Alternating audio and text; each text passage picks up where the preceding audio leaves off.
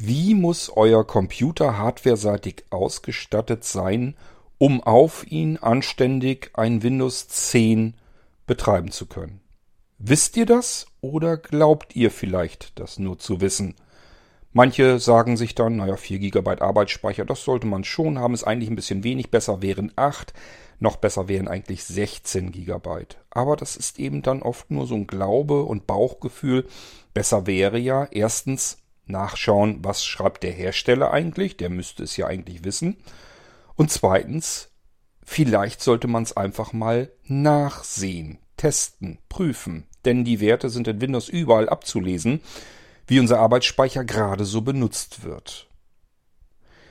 Nun, die Werte stehen erstmal als Mindestvoraussetzungen bei Microsoft auf der Homepage und in Kopie überall im Internet, so dass eine einfache Google-Anfrage diese Werte bereits zutage liefert. Man muss also nicht großartig bei Microsoft herumstöbern, findet man recht schnell im Internet. Ich erzähl's euch der Kürze halber eben einfach mal.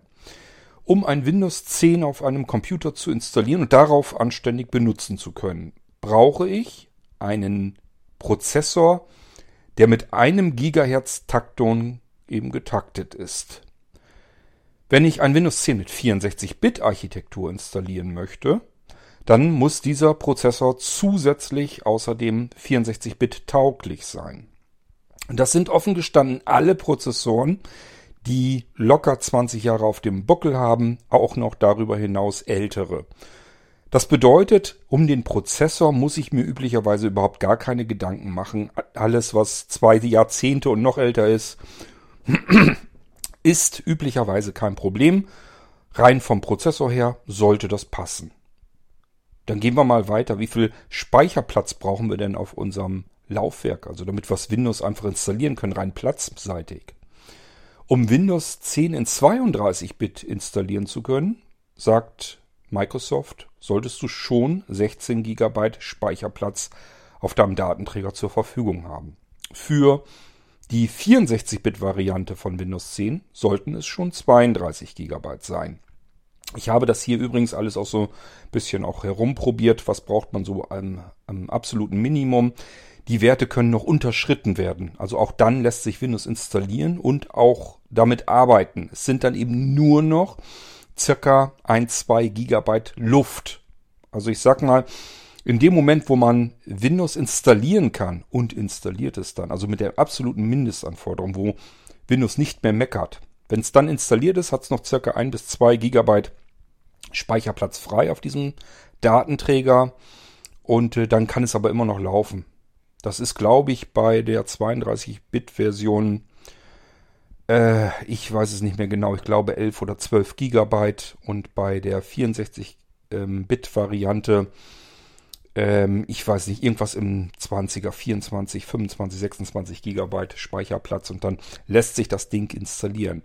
Also, da hat Microsoft schon so ein bisschen mehr gerechnet, als wirklich nötig wäre. Aber nur, dass es installiert ist und äh, läuft, heißt ja noch nicht, dass wir später nicht Platzprobleme bekommen können, nämlich spätestens dann, wenn das ganze Ding einmal komplett aktualisieren wollen. Da macht es natürlich Sinn, mehr Speicherplatz zur Verfügung zu haben und wenn wir ganz viele Anwendungen, dicke Anwendungen installieren wollen, brauchen wir abermals noch ein bisschen mehr Speicherplatz. Aber wir reden ja davon, was ist mindestens notwendig, damit mein Windows anständig laufen kann. Jetzt kommt das eigentlich Wichtige, wo es sehr viele Missverständnisse gibt, nämlich beim Arbeitsspeicher. Hier sagt Microsoft, wenn du ein Windows 10 in 32-Bit installieren möchtest, dann bitte ein Gigabyte Arbeitsspeicher. Jawohl, ihr habt richtig gehört. Ein einziges Gigabyte Arbeitsspeicher, damit ich mit Windows 10 ganz normal arbeiten kann. Hier ruckelt noch nichts und hier ist auch nicht irgendwie was, dass ich warten muss oder sonst irgendetwas. Hier ist ein Gigabyte Arbeitsspeicher Voraussetzung und von diesem einen Gigabyte wird auch noch etwas Arbeitsspeicher frei sein, wenn ich Windows gestartet habe. Für Windows 10 in 64-Bit sind es dann 2 GB freier Arbeitsspeicher. Ähm, und auch hier, wenn ich das installiert habe, mit 2 GB Arbeitsspeicher, ist immer noch ein wenig frei, logischerweise, damit Windows überhaupt arbeiten kann. Wenn der komplett gleich voll wäre, nur nach der Installation von Windows, wäre es natürlich ein bisschen doof. Klar, natürlich sollte man mehr haben, aber das sind die Mindestanforderungen. Und Microsoft meint hierbei nicht nur das reine Betriebssystem, das Windows, sondern natürlich kannst du da auch eine Anwendung drauf laufen lassen und die wird immer noch ganz normal arbeiten können. Auf heutigen Systemen haben wir sogar mit solchen absolut Minimalanforderungen einen großen Vorteil, weil wir heute üblicherweise mit SSD-Laufwerken arbeiten, mit sehr, sehr schnellen SSD-Laufwerken. Wenn ich hier an unsere Nano-Computer beispielsweise denke, denke, da sind extrem schnelle SSD-Streifen drinne, also Platinen-SSDs, nicht die handelsüblichen, die über den SATA-Anschluss angeschlossen werden in einem Computer, sondern direkt mit dem Mainboard versockelt und verschraubt. Die sind dann nochmal, ja, locker mal eben zehnmal schneller als eine ohnehin schon schnelle normale SSD. Also nochmal deutlich schneller. Wir sind hier bereits bei Geschwindigkeiten und das ist jetzt wirklich interessant. Wenn der Arbeitsspeicher dann doch mal voll sein sollte, dann kann Windows den Speicher erweitern auf seinem Datenträger. Und wenn wir eine extrem schnelle Platinen-SSD haben, dann ist die nicht mehr so extrem viel langsamer, dass sich das bemerkbar macht. Das heißt, das ist so ähnlich, als würden wir mit einem schnellen Arbeitsspeicher arbeiten können. Und wenn dieser Arbeitsspeicher, weil er zu klein ist, nicht mehr reicht, dann geht's auf einem ebenfalls recht schnellen SSD-Platinenstreifen weiter. Und wir können relativ zügig normal weiterarbeiten. Es ist vielleicht wichtig zu verstehen. Früher hat man das mit lahmarschigen Festplatten zu tun. Da hat man das sofort gemerkt. Der Arbeitsspeicher ist voll. Die Auslagerungsdatei ist auf der drehenden Festplatte. Das ruckelt und ist langsam. Die ganzen Zugriffe sind viel zu langsam. Und das merkt man während der Arbeit. Jetzt haben wir es mit SSD-Streifen zu tun, die viel, viel schneller sind. Über 10, weit über 10 teilweise 20 mal schneller als eine sehr schnelle Festplatte. Und somit könnt ihr euch vorstellen, selbst wenn wir jetzt eine Auslagerungsdatei auf einer solchen SSD haben, können wir mit dem System immer noch anständig weiterarbeiten, obwohl der Arbeitsspeicher eigentlich wirklich zu knapp bemessen gewesen wäre. Noch kurz hinterher gesetzt, weil Windows 10 ja jetzt nicht mehr das neueste System ist, sondern wir haben es jetzt mit Windows 11 zu tun. Wie, wie sieht's denn da aus?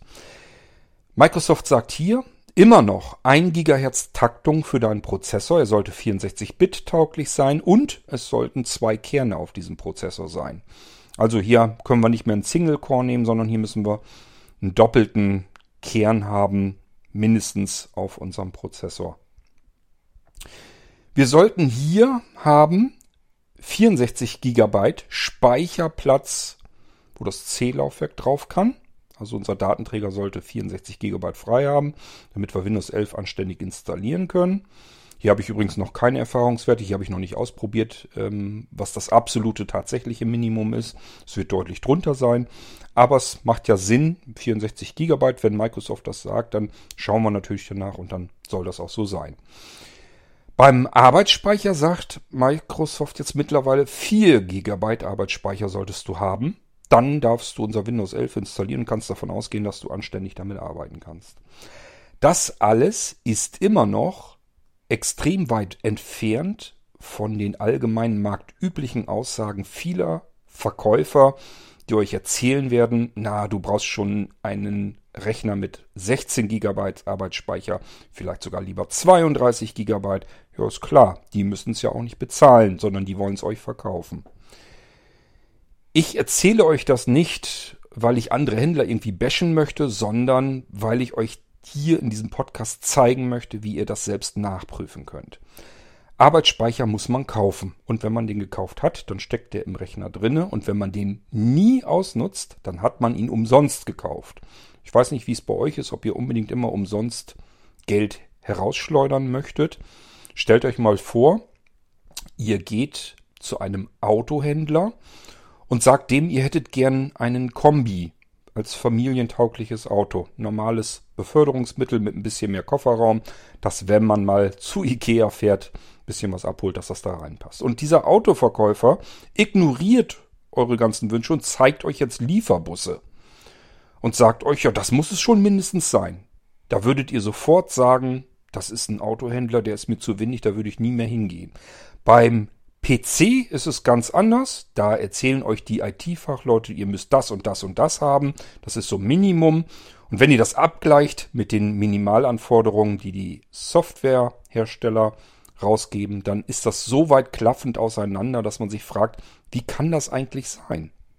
Und vor allem, wie viel benötige ich denn jetzt wirklich? Und wie kann ich das überhaupt überprüfen? Denn ja, ihr müsst euch nicht auf das Bauchgefühl eines windigen PC-Verkäufers einlassen, sondern ihr könnt jederzeit auf eurem Computer selbst nachschauen, wie viel Arbeitsspeicher brauche ich eigentlich für meinen normalen Arbeitsalltag. Deswegen dieser Podcast hier. Lasst uns mal beginnen. Nach dem Intro will ich euch nochmal so ein bisschen erklären, warum ich auf diese Episode hier gekommen bin und werde euch auch natürlich zeigen, wie ihr selbst nachprüfen könnt, ob euer Computer für euch ausreichend ist oder ob ihr beim Kauf eines neuen Computers vielleicht ein bisschen tiefer in die Tasche greifen solltet. Musik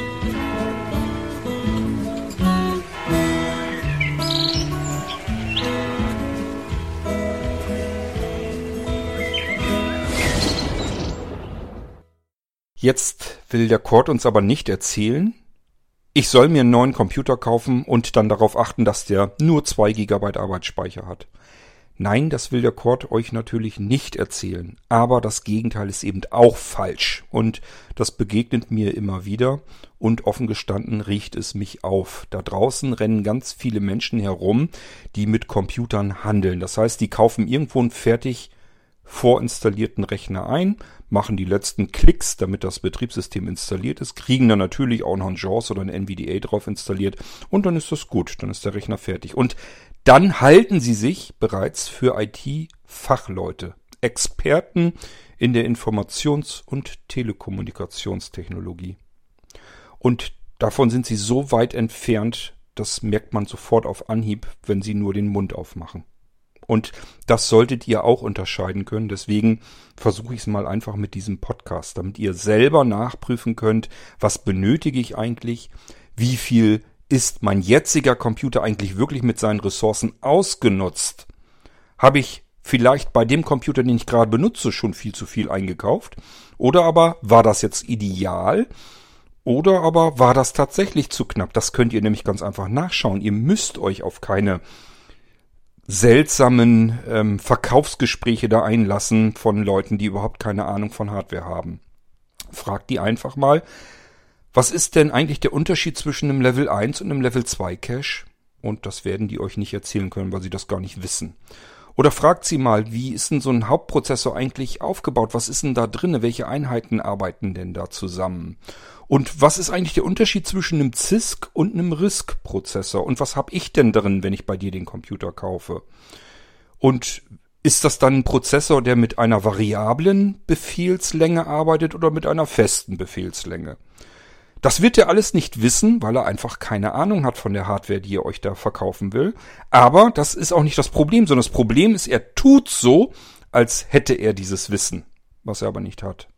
Und das ärgert mich, das riecht mich auf. Ich bin nicht der Meinung, dass wir uns nicht falsch verstehen, man muss nicht ähm, ein Auto herstellen, um es zu verkaufen.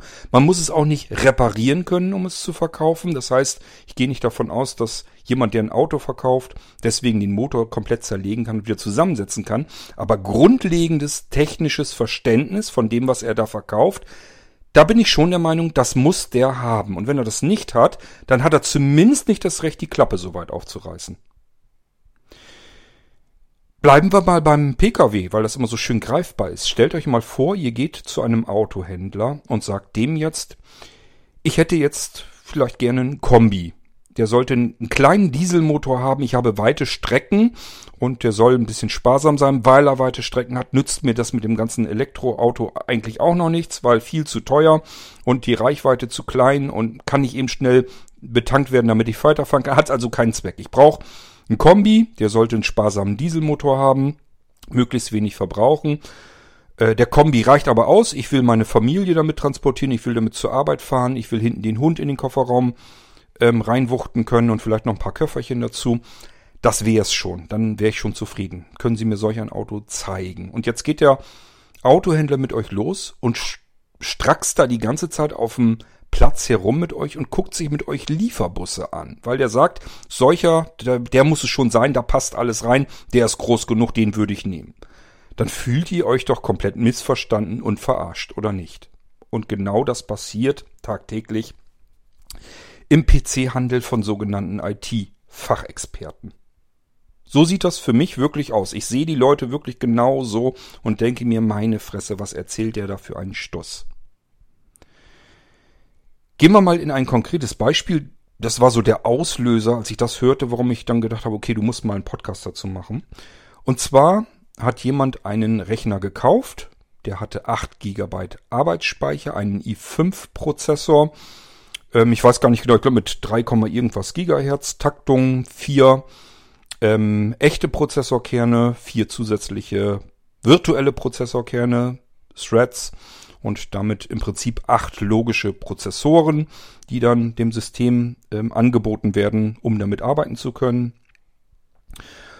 Äh, was muss ich euch noch erzählen? Eine sauschnelle SSD, die ist äh, um den Faktor 6, 7 ungefähr schneller als eine handelsübliche SSD die per SATA angeschlossen wird und in vielen Rechnern auch so eingebaut wird, weil natürlich die schnelleren SSD-Platinspeicher auch üblicherweise ein bisschen teurer sind. Aber das ist eben der Unterschied. So, dieser Mensch hat eine Multimedia-Datei in einen Teamtalk-Raum wohl streamen wollen und dabei ist es zu einem Abbruch gekommen. Ja, da hat sich gesagt, das ist ja doof, woran könnte das denn liegen? Und das hat er dann bei jemandem gefragt, der PCs verkauft, damit handelt. Und der hat, ohne dass er wusste, mit welchem Rechner er das macht, hat er gleich gesagt, das liegt an einem Rechner, der gibt das nicht her, der reicht nicht aus. Ist ganz klar, der Rechner wurde ja auch nicht bei ihm gekauft, deswegen kann er das natürlich sagen. Das würde der einzige Unterschied nämlich ausmachen. Hätte dieser Anwender den Rechner bei diesem Händler gekauft, hätte er das im Leben nicht gesagt. Aber so kann man es natürlich schnell von sich geben, ohne überhaupt zu fragen, was hast denn da für einen Rechner? So, dann ging das aber hin und her und irgendwann kam das dann doch raus, ja, ich habe einen Rechner hier mit 8 GB Arbeitsspeicher. Ja, dann liegt's daran, du hast viel zu wenig Arbeitsspeicher, du brauchst 16 GB Arbeitsspeicher, schon das Minimum, also drunter geht eigentlich nicht. Wo ich wirklich mit dem Kopf schüttel und mich frage, hat dieser Mensch, dieser IT-Fachmann jemals bei sich in das Betriebssystem, in Windows hineingeschaut und mal gesehen, wenn er alles am Laufen hat, wenn er Dateien reinstreamt, wenn er nebenbei noch das Office-Paket am Laufen hat und noch eine paar Cloud-Lösungen mehrere und, und, und. Wenn das alles laufen hat und guckt dann mal bei Windows hinein, wie ist mein Arbeitsspeicher jetzt eigentlich belegt. Das hat der mit Sicherheit noch nie gemacht. Ich befürchte fast, er weiß gar nicht, dass das geht und wo das geht. Also so inkompetent halte ich manche IT-Fachleute tatsächlich für so inkompetent. So, und ihr als Anwender sollt aber nicht so inkompetent sein, ihr sollt kompetenter sein als solche Fachleute und ihr sollt das selbst nachprüfen und nachschauen können. Und ich bitte euch darum, glaubt nicht jeden Mist, den euch jemand erzählt. Wenn man ein Windows installiert hat und sonst noch nicht viel laufen hat, also noch keine großartigen Cloud-Lösungen hier und noch, keine Ahnung, Virenwächter dort, und wenn man das alles noch nicht so großartig installiert hat, dann geht mal davon aus, wenn ihr euren Rechner gestartet habt, dann hat der von eurem Arbeitsspeicher, egal wie viel ihr da eingeschraubt habt, dann hat dieser Rechner ähm, vielleicht zwei, zwischen zwei und drei Gigabyte von diesem Arbeitsspeicher belegt. Mehr werden es nicht sein. Egal, ob ihr 32 oder 64 Gigabyte habt oder 16 oder 8 oder 4, es sind nur zwischen zwei und drei Gigabyte die euer Arbeitsspeicher genutzt wird. Und da könnt ihr euch vielleicht ein bisschen was dabei denken. Ich habe euch eben schon erzählt eingangs. Microsoft sagt ja, mit zwei Gigabyte läuft's auch schon. Und das tut es tatsächlich. Was passiert dann nämlich? Von dem Arbeitsspeicher wird weniger reserviert. Das heißt, die ganzen Sachen, die da laufen, sagen einfach, okay, hier ist nicht so üppig mit dem Arbeitsspeicher. Dann schaffe ich mir hier mal nicht ganz viel Platz im Arbeitsspeicher, sondern melde einfach ein bisschen weniger Ressourcen an und dann ist von diesen 2 GB Arbeitsspeicher, wenn wir nur 2 GB einbauen würden, wären die 2 GB auch nicht ausgenutzt, da wären immer noch ein paar hundert Megabyte frei davon. Also, je weniger Arbeitsspeicher wir einbauen, desto schonender mit dem Arbeitsspeicher gehen die Anwendungen, beziehungsweise eigentlich das Betriebssystem damit um. Mit der Zuweisung, der Zusicherung des Arbeitsspeichers pro Anwendung. Haben wir ganz viel Arbeitsspeicher eingebaut, bekommen diese Programme auch mehr Arbeitsspeicher von vornherein zugesichert. Das macht man, damit der Arbeitsspeicher in einem Block zusammenhängt an diesen, an die Anwendung übergeben wird und nicht die Anwendung äh, zwischen fragmentierten Arbeitsspeicherplätzen hin und her switchen muss. Denn das geht auch. Man kann einem, einer Anwendung auch sagen, du bekommst jetzt wenig Arbeitsspeicher, nur so viel, wie du gerade brauchst. Stellt sich aber raus, der Anwender fummelt da mit großen Dateien rum. Wäre jetzt besser, wenn diese Anwendung ein bisschen mehr Speicher bekäme vom Arbeitsspeicher. Das kann sie nochmal neu anmelden. Dann bekommt sie an anderer Stelle nochmal ein bisschen Arbeitsspeicher dazu. Besser wäre natürlich, wenn sie das alles in einem Block, in einem Stück schon von vornherein bekäme. Das macht das Betriebssystem, wenn einfach gut viel Arbeitsspeicher vorhanden ist. Wenn aber 2 GB das Minimum sind, dann sind 8 GB vollkommen ausreichend für alles, was ihr da draußen vorhabt. Und da können wir mal ganz sicher äh, danach sein. Und zwar ohne, dass ich dabei war oder sonst irgendetwas. Ich kann euch äh, Brief und Siegel drauf geben. In keinem Fall ist der Abbruch des Streams passiert, weil in diesem Rechner 8 GB Arbeitsspeicher drin waren und bei 16 GB wäre ihm das nicht passiert.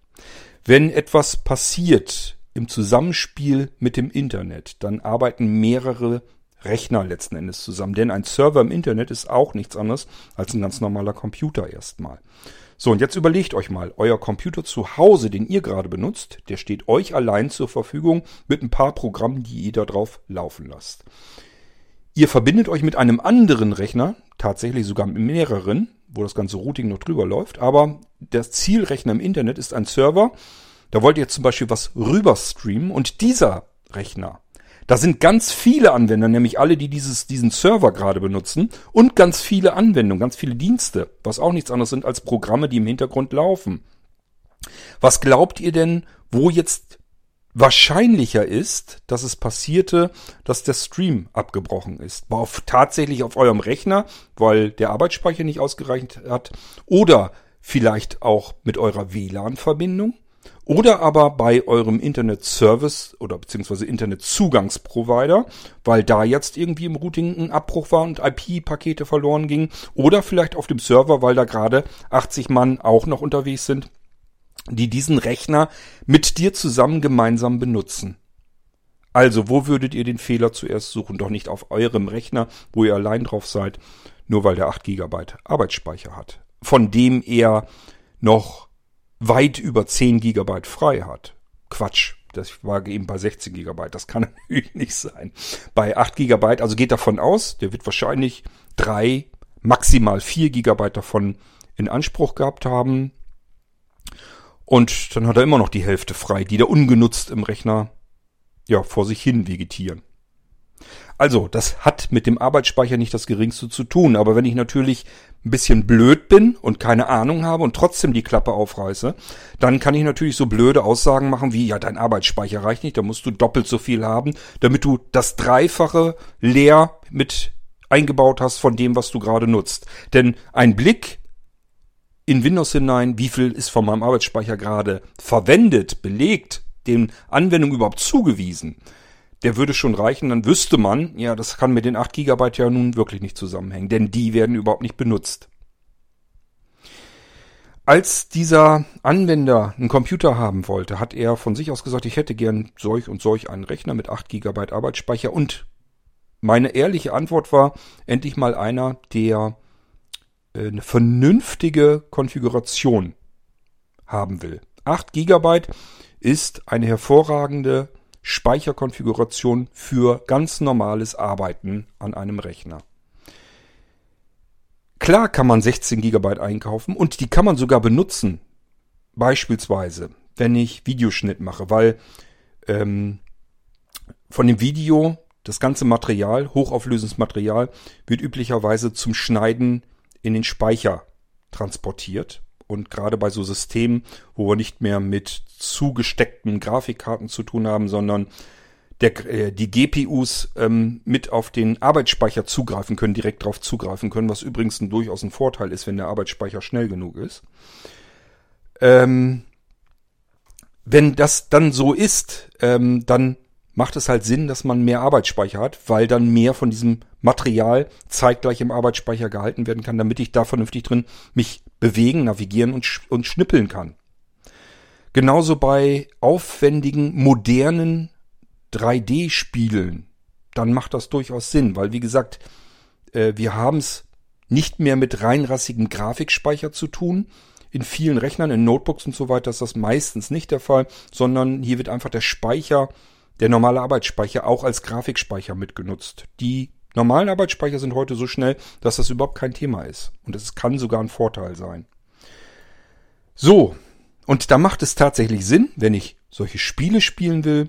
Da würde ich sowieso eigentlich sagen, dann nimm lieber einen anderen Rechner mit einer richtigen spieletauglichen Grafikkarte. Aber das ist eine andere Baustelle. Gehen wir mal von aus, ähm, wir sagen dann ja, soll dieser Rechner sein, da kannst du ein bisschen mehr Arbeitsspeicher rein haben.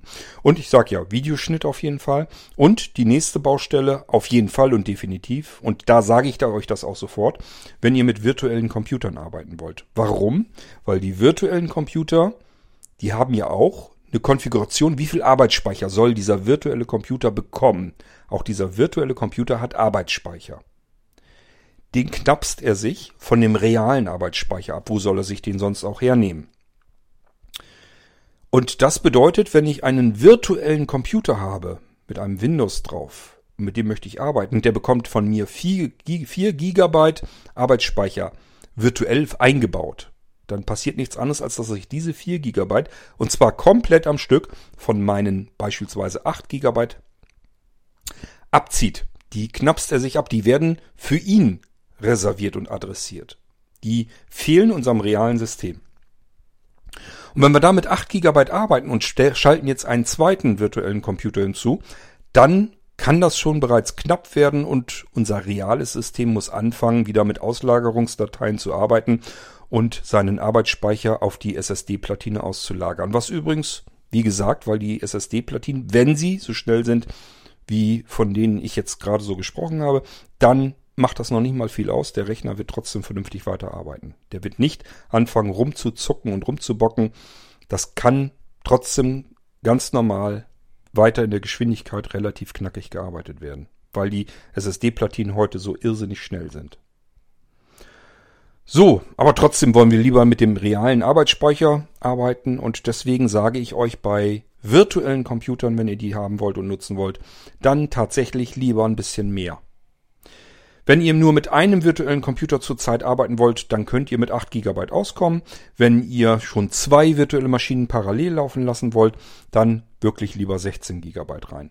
Aber alles andere, eure Bürotätigkeiten, Office, wenn ihr irgendwo chatten wollt, im Internet surfen, Multimedia, ähm, egal ob jetzt irgendwie übers Internet gestreamt oder irgendwie Sachen von eurem nass im Netzwerk abgespielt oder denkt man an unsere Multiroom-Audiosysteme. Die sind extrem ressourcenschonend. Da wird überhaupt keine CPU-Last benötigt, selbst wenn die Kiste gerade die ganze Zeit über am Streamen ist. Und das in mehreren Räumen versucht auch noch synchron zu halten. Da passiert nichts. Die CPU-Auslastung ist nahezu ja, äh, und unbefleckt davon. Also die ist im Prinzip wird die gleiche Prozentanzeige gehalten, auch egal ob ich im Hintergrund Multiroom-Audio streame oder nicht. So extrem ressourcenschonend läuft, läuft das alles. Und auch beim Arbeitsspeicher, da muss man ehrlicherweise sagen, diese ähm, Multimedia-Server, die brauchen ein bisschen Arbeitsspeicher. Dann haben wir auch mal schnell 100, 200, 300 Megabyte von unserem Arbeitsspeicher für diesen Multimedia-Server draufgepfeffert. Ja, aber das sind 1, 2, 300 Megabyte von mehreren Gigabyte. Also ein Gigabyte Arbeitsspeicher sind 1000, um genau zu sein, 1024 Gigabyte, äh, Megabyte ähm, Speicher. Und so könnt ihr euch ausrechnen, wenn da jetzt 1, 2, 300 Megabyte davon abgeknapst werden, damit wir Multiroom Audio serverseitig auf diesem Rechner laufen lassen können, dann macht das jetzt auch nicht so viel aus. Aber es läppert sich eben alles so ein bisschen zusammen. Je mehr Krimskrams wir installiert haben, desto heftiger wird es. Wenn ihr mal guckt in eure Prozessliste, nicht Prozessor, sondern Prozessliste, also die Sachen, die im Hintergrund bei euch laufen und eure Prozessor äh, in Atem halten und ähm, ja, einfach arbeiten im Prinzip, immer wieder weiter abgearbeitet werden. Die kann man sich auch sortieren lassen nach Speicherverbrauch, also Arbeitsspeicherverbrauch. Da werdet ihr feststellen, was so weit oben ist, sind. Beispielsweise, wenn ihr externe Virenscanner drauf installiert habt, wenn ihr jetzt irgendwie so ein G-Data habt oder Norton all diese verfetteten Antiviren-Softwarelösungen, die brauchen einen Irrsinn an Arbeitsspeicher und auch an CPU-Last. Deswegen sage ich euch ja immer, lasst den Scheiß sein. Könnt ihr sowieso nicht vernünftig bedienen als Sehbehindert und Blinder. Nehmt einfach das von Microsoft, den Defender. Da könnt ihr ganz normal mit arbeiten und der ist auch sehr ressourcenschonend und eben auch vollständig für blinde Menschen bedienbar. So, ähm, dies sind also weit oben immer am Gange und als nächstes kommen die ganzen Cloud-Lösung. Also müsst ihr mal schauen, wenn ihr jetzt ein One, also bei mir ist das zum Beispiel OneDrive, das braucht alleine schon 400 Megabyte. Dann kommt die Dropbox, die braucht bei mir, ich glaube so irgendwas bei 300 Megabyte. Also das sind richtig fette Dinger. Im Gegensatz dazu habe ich natürlich auch unsere Blinzeln Cloud installiert. Der Client dafür, der liegt bei 48 Megabyte bei mir. Ist also viel kleiner als die anderen Cloud-Lösungen. Ähm, ja, aber ist immer noch ganz schön. Also es sind immerhin 48 Megabyte, die er sich wegfuttert da. Und dann kommen so meist so die ganzen kleineren Dinger, die dann mal hier 20 und da mal 30 und hier mal 10 Megabyte. Und so summiert sich das alles. Und dann kommen wir auf den Wert, wie unser Arbeitsspeicher eigentlich ausgenutzt wird. Und ich sage ja, das alles könnt ihr nachprüfen. Ihr müsst niemanden glauben, der euch erzählen will, ihr braucht 16 Gigabyte, bitte prüft das selbst nach. Ihr habt sehr wahrscheinlich alle einen Computer zu Hause stehen. Schaltet den ein, startet den und dann lasst mal so alles laufen, was jetzt gerade so laufen soll, was ihr meistens so benutzt. Und dann schaut ihr nach, wie sieht jetzt der Stand in meinem Arbeitsspeicher eigentlich aus? Wie viel ist davon gerade benutzt? Und das ist der maximale Wert dann gerade. Das ist das, was gerade benötigt wird an realem Arbeitsspeicher. Und alles, was ihr darüber hinaus an Arbeitsspeicher jetzt in eurem Rechner habt, das habt ihr im Prinzip jetzt in diesem Moment jedenfalls völlig vergeblich, umsonst gekauft. So, nun lässt man sich natürlich einen kleinen Puffer. Das passiert aber von ganz alleine, weil wir ja nicht 5 GB Arbeitsspeicher kaufen können oder 7. Also so krumme Werte gibt's eigentlich ja nicht, sondern ähm, wir haben es meist so zu tun mit 4, 8, 16, dann kommt 32, 64 und dadurch haben wir immer diese großen Abstufungen. Das heißt, wenn wir jetzt beispielsweise ganz viel Arbeitsspeicher verpulvern, weil wir ganz viel Zeugs im Hintergrund laufen lassen und jetzt haben wir wirklich mal 5, 6 Gigabyte Arbeitsspeicher komplett ausgereizt, weil ganz viel da hinten läuft und haben 8 Gigabyte drin, haben immer noch 2 Gigabyte ungenutzten Arbeitsspeicher drin, obwohl wir jetzt alles laufen lassen, was wir so gebrauchen können. Es spielt keine Rolle, ob ich jetzt 16, 32 oder 64 Gigabyte eingebaut habe. Es ist nur mehr freier Speicherplatz, der nicht genutzt wird, nicht zugewiesen wird. Der liegt brach. Und das ist wichtig zu verstehen. Wenn jetzt wirklich so ein Stream abreißt, dann können wir zunächst einmal überlegen, liegt das vielleicht an dem Server? Das können wir schnell meistens ausprobieren. Vielleicht einfach mal mit dem Smartphone auf diesen Server zugreifen, also das gleiche tun, was wir sonst mit dem Rechner machen. Haben wir da jetzt irgendwie ein Problem? Da können wir schon mal so ein bisschen gucken. Haben wir irgendwie ein Internetproblem oder gibt es irgendwie auf dem Server was? Meistens ist das auch nicht so wirklich der Fall, sondern der Fehler liegt irgendwo so dazwischen. Das heißt, es kann mal sein, dass euer Internetzugangsprovider gerade auf äh, irgendein anderes Netz geswitcht ist. Und dann passiert ein kleiner Mikroabbruch und schon kann es sein, dass IP-Pakete verloren gehen und euer Stream reißt ab. Wenn es zu viele IP-Pakete sind, die verloren gehen, dann reißt der dann einfach ab. Während, wenn unser Computer nicht mehr rechtzeitig nachliefern kann, dann wird der Stream üblicherweise online gehalten, aber der Stream ruckelt dann. Das bedeutet, wir hören ein bisschen, dann hören wir wieder kurz nichts, dann hören wir wieder ein bisschen, dann hören wir kurz nichts. Dann kann es sein, dass sogar tatsächlich euer Rechner dran schuld ist. Aber wie gesagt, nicht drauf verlassen, sondern schauen. Wie sieht mein Prozessor aus? Wie ist der gerade ausgelastet? Ist dieses Geruckel, kommt das tatsächlich davon, weil mein Prozessor einfach am oberen Limit ist? Oder ist mein Arbeitsspeicher tatsächlich voll? All das können wir nachschauen und nachprüfen. Da müssen wir uns auf niemanden verlassen, der glaubt, er könnte sich als IT-Experte irgendwie geben. Okay, ähm, wenn wir jetzt herausgefunden haben, der Server ist in Ordnung, unser Rechner, die Leistung haben wir geguckt, der Stream ist aber ja trotzdem nur mal abgerissen, was kann denn noch so passiert sein? Beispielsweise, was man auch immer als erstes prüfen sollte, könnte es sein, dass es am WLAN liegt. Jetzt sagt ihr vielleicht, na, kann nicht sein, mein Rechner ist vielleicht nur zwei, drei Meter vom Router entfernt. Ist eine Wand dazwischen, aber der steht so dicht, das kann ja nicht sein.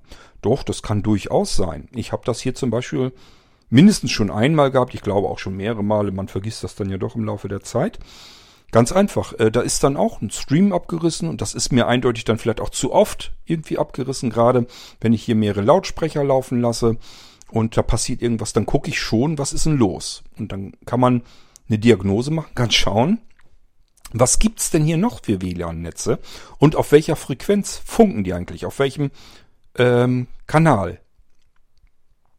Und ein Kanal ist immer so eine, so eine, so ein Stückchen in dieser Frequenzweite äh, wird als Kanal sozusagen definiert und die Router schnappen sich jetzt möglichst einen freien Kanal, wo sie sich nicht mit anderen WLAN-Netzen ins Gehege kommen können. Manche kriegen das aber nicht richtig hin und die funken dann auf demselben Kanal wie das WLAN, das man selbst gerade benutzt und dann stören diese WLAN-Netze sich gegenseitig natürlich. Es müsste also nachschauen, wenn ihr zum Beispiel auf Kanal 6 euer WLAN geschaltet habt und das WLAN so benutzt und die Möglichkeit habt, bei Fritzboxen geht das ganz wunderbar, dann könnte es sein, dass ihr seht, hier sind noch Nachbarn, die haben ebenfalls WLAN logischerweise und diese WLAN-Netze sind ebenfalls auf Kanal 6. Dann könnt ihr euch fast sicher sein, wenn ihr Probleme habt, Schwierigkeiten habt, das Streams abreißen und so weiter, dann liegt das nicht an eurem Rechner, weil der 8 GB hat und davon nur 4 benutzt im Moment, sondern dann liegt es ganz klar und eher an Störungen in eurem WLAN, weil ein anderes Netz eben euer eigenes WLAN-Netz so arg stört, dass eben IP-Pakete verloren gehen.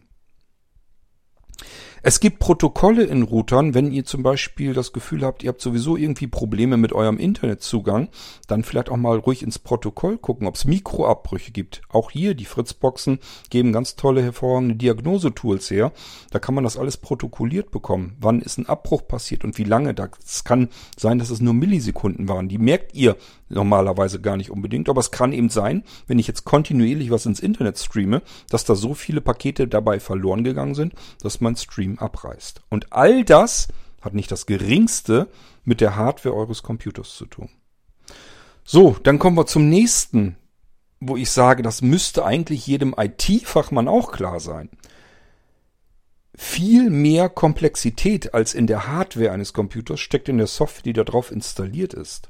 Das heißt, ein Betriebssystem besteht aus äh, unzähligen einzelnen Komponenten, Softwaredateien. Da ist eine Schicht dazwischen, die das ganze Handling zwischen dem Betriebssystem und der Hardware übernimmt. Da sind Treiber dazwischen.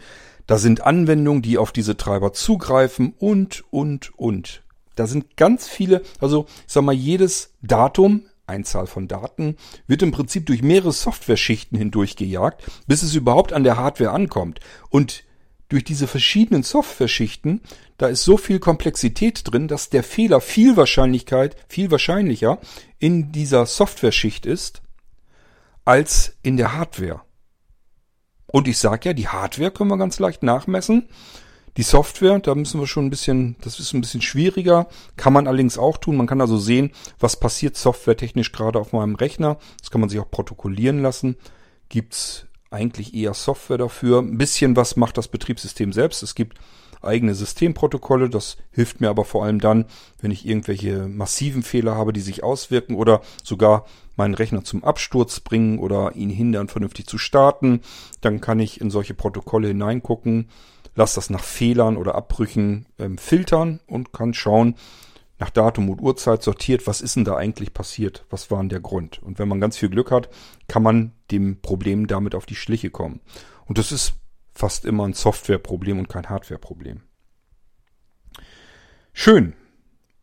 Also, was ich euch sagen will, ist, wenn euch jemand erzählt, er sei IT-Fachmann, er würde Computers verka äh, Computer verkaufen Und äh, ihr habt einen Rechner, der ist zu leistungsschwach und deswegen bricht, es ist für mich so Hanebüchen, deswegen bricht euer Stream ins Internet gerade ab.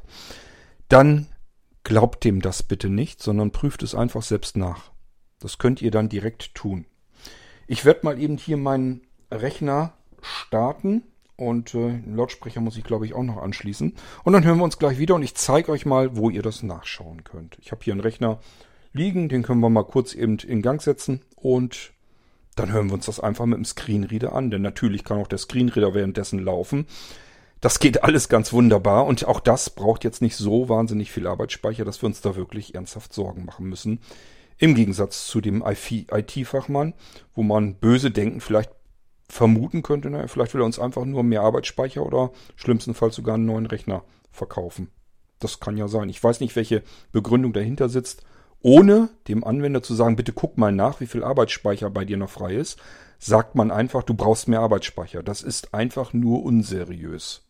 So, und jetzt will ich euch in die Situation bringen, in die Lage bringen, dass ihr das selbst nachprüfen könnt. Wir hören uns gleich wieder. Den Knackser, das merkt ihr dann gleich, dann fange ich mit der Aufnahme wieder an. Und dann werde ich hoffentlich auch einen Rechner hier am Laufen haben, wo ich euch das zeigen kann. So, der Computer ist eingeschaltet, gestartet, Lautsprecher ist angeschlossen, NVDA ist gestartet, Lautsprecher, Lautstärke ist, glaube ich, so angepasst, dass ihr was hören könnt. Das ist das, was ich eben so gemacht habe. Ich denke mal, wir können uns das Ganze jetzt anschauen. Wartet mal, ich prüfe nochmal eben nach, wie so die Lautstärke Desktop, hier NVDA, so ist. Desktop. NVDA. Ich glaube, ihr könnt Desktop. einigermaßen gut zuhören. Ansonsten sage ich euch so ungefähr, wo ich am Gange bin. Dann könnt ihr das auch so nachverfolgen. Was ihr jetzt tut, wenn ihr blindlings euren Computer bedient, linke Windows-Taste drücken und einfach Taskman eingeben. Das Mann nur mit einem N, das kommt von Task Manager. Der sollte euch angezeigt werden, den könnt ihr dann ganz normal starten. Für die Mausbediener unter euch, ich bediene hier meinen Rechner wie üblich mit dem iPad ähm, und da klicke ich natürlich lieber mit den Fingern hier auf dem Bildschirm herum. Und das können wir auch tun. Da finden wir den Taskmanager relativ komfortabel. Rechts unten, wo die Uhr ist, da geht ihr drüber. Uhr 23 Doppelpunkt 50. Kontextmenü darüber öffnen. Kontextmenü Menü. Und ein bisschen hochgehen. Einstellungen T. Taskleiste fixieren aktiviert L. Trennlinie nicht verfügbar. Taskmanager R. Da haben wir einen Taskmanager. Den sucht ihr euch und den dann einfach einmal anklicken. Task, Task Manager Datei Optionen Es werden keine Apps ausgeführt. Task beenden mehr Details. Task Manager Liste der Elemente Datenraster. Liste der Elemente Liste. So, ich habe den mal eben plappern lassen. Der Task Manager, ich habe den jetzt auch mir wieder reduziert geschaltet, weil das ist das, wie er bei euch auch angezeigt wird, wenn ihr ihn vielleicht das erste Mal benutzt oder noch nie so richtig benutzt habt. Dann habt ihr ihn in dem Zustand, wie ich ihn hier auch habe. Und wenn ihr jetzt keine Anwendung, also noch kein Office oder sowas gestartet habt, ich habe ja den Rechner gerade erst eingeschaltet. Das heißt, im Hintergrund laufen zwar die ganzen Dienste, beispielsweise der VNC-Server, damit ich hier von meinem iPad aus arbeiten kann, aber eben, es ist noch keine Anwendung gestartet mit einem Fenster. Also beispielsweise ein Office-Dokument oder sowas, das habe ich noch nicht gestartet. Und ähm, deswegen wird hier jetzt nichts angezeigt. Der Task Manager kann aber viel mehr anzeigen, nämlich das alles, was wir wissen wollen. Dafür gehen wir unten links, das sucht ihr euch dann bitte mit der Tastatur über die Tabulator-Taste. Sucht ihr euch den Schalter. Ist Leiste. Weitere Details. Weitere Details. Da klickt ihr bitte einmal Weitere drauf. Details, Schalter, Prozess, Diensthost und SVC. Damit klappen wir das ganze Ding im Prinzip auf. Liste der Elemente, Liste. Und sind jetzt in der Registerkarte Prozesse. Hier werden jetzt aufgelistet alle Prozesse, die gerade laufen in eurem Hintergrund. Und ihr werdet feststellen, das sind eine ganze Menge. Selbst das können wir uns aber anzeigen lassen. Wie viele sind das eigentlich? Das zeige ich euch gleich. Wichtig ist, dass wir hier jetzt in der Registerkarte Prozesse im Einzelnen, im Detail nachprüfen können, welcher Prozess, also welches Programm oder welcher Anteil eines Programms lastet mir gerade meine CPU aus. Wer, welches, welches Programm ist jetzt eigentlich der böse Bube auf meinem Computer, der meinen Rechner vielleicht tatsächlich mal zum Ruckeln bringt, weil er den Prozessor komplett auslastet. Oder aber, ähm, welches Programm füllt mir hier gerade überdimensional den Arbeitsspeicher? Das alles können wir hier in der Prozessliste im Einzelnen detailliert nachschauen und sogar den jeweiligen Prozess stoppen. Also den können wir beenden, den Task beenden und damit können wir Arbeitsspeicher freigeben, die CPU-Last wieder nach unten treiben und, und, und. So, wir wollen aber erstmal ganz allgemein wissen, wie ist jetzt eigentlich unser Computer, unser Windows hier so aufgebaut. Also reicht die Hardware, die wir gerade hier so verbaut haben, wie wird sie ausgenutzt, wenn ich mein Windows hier gestartet habe mit den Sachen, die ich im Hintergrund so laufen habe. Und das schauen wir uns auf der nächsten Registerkarte an. Leistung. Leistung. So heißt die nächste Registerkarte, da gehen wir drauf. Registerkarte, Leistung, Registerkarte ausgewählt. Optisch ist das Ding jetzt so aufgebaut. Auf der linken Seite haben wir eine Spalte. Da sind so die einzelnen Bereiche drin. Da werden auch schon so ein paar grundlegende Informationen mitgeliefert. Und rechts können wir dann das Ganze ein bisschen detaillierter uns anzeigen lassen. Das heißt, ich gehe jetzt einfach mal nach rund und runter mit der Maus, wenn ihr mit der Tastatur am Gange seid. Ich denke mal mit Cursorsteuerung, Task, ähm, ähm, ja, sag schon, Tabulator-Taste, Cursorsteuerung und so weiter. Einfach mal ein bisschen herumnavigieren, gucken, wie kommt ihr in diesem Fenster dorthin, wo ihr hin wollt. Anhören tut es sich dann gleich. Ich hoffe, ihr findet es dementsprechend dann auch. Oben ist üblicherweise, wenn ihr noch nie drin wart, zuerst die CPU, der Bereich angemarkt, gemarkert. Also äh, das ist im Prinzip das, was als erstes detailliert angezeigt wird. Hier gibt es auch noch mehr Möglichkeiten. CPU. CPU, wie gesagt, ist der erste Bereich. Arbeitsspeicher. Arbeitsspeicher kommt als nächstes. Zwei Arbeitsspeicherdatenträger 0 DCD. Der Datenträger, in diesem Fall, ich habe einen flachen Nano-Computer, das heißt, da ist nur eine SSD-Platine drin, eine Hochleistungsplatine. Es kann auch sein, dass euch hier zwei Datenträger angezeigt werden, dann habt ihr vielleicht zwei SSDs eingebaut. Wir gehen weiter. 0% Datenträger Ethernet. Ethernet, also unser normaler LAN-Anschluss, der normale Netzwerkverkehr. Was geht da eigentlich so drüber? Das können wir uns tatsächlich hier auch alles anzeigen lassen. Was macht unser Computer gerade im Netzwerk? Wenn wir ein LAN-Kabel angeschlossen haben. Sonst gehen wir noch eins weiter runter, denn das gibt es natürlich auch für unseren Funkverkehr. WLAN. WLAN. Ich gehe mal noch ein Stück runter, ob hier noch mehr kommt. GPU 0 GPU Aktivität. GPU, das steht für Graphic Processing Unit, also euer Grafikprozessor, euer Grafikchipsatz. Das können wir uns hier dann auch anschauen lassen. Ich mache mal eben eine Scrollgeste, aber ich glaube, hier kommt nichts mehr. Das heißt, wir haben hier eigentlich alles einmal so. So, wir sind auf CPU. Jetzt gehe ich mal in den rechten Hauptbereich rüber, wo die Details sind. CPU. CPU, da können wir auch feststellen, was haben wir eigentlich eingebaut. TNI 5259 UCPU 2.30 GHz. So, wir wissen hier also schon mal, was für ein Prozessor eingebaut ist. Es ist ein Intel i5 der achten Generation. Wir haben die Taktung. Das können wir uns aber auch alles gleich nochmal im Detail anzeigen lassen. Wer jetzt noch was sehen kann, bekommt hier auch so eine ähm, Skizze, also so eine Wellenkurve im Prinzip, wie der Prozessor im Verlauf ist. Die wird auch ständig aktualisiert. Wir können also in Echtzeit nachprüfen, wie ähm, war der Prozessor ausgelastet noch vor fünf Minuten? Wie ist er gerade jetzt im Moment? Das wird also grafisch angezeigt und darunter gibt es aber auch Anzeigen, die wir mit NVDA beispielsweise uns auch anhören können. Da gehe ich jetzt mal hin. 60 Sekunden. 60 Sekunden. Das ist so der, die Schrittweite hier. Da müsst ihr euch jetzt nicht dran stören. Wir gehen noch ein Stückchen weiter runter. Die Auslastung unseres Prozessors. Und das ist natürlich wichtig. Jetzt können wir nämlich schauen, reicht unser Prozessor eigentlich für das, was wir hier so im Hintergrund an Diensten so laufen haben. Wir haben ja noch keine Programme großartig gestartet.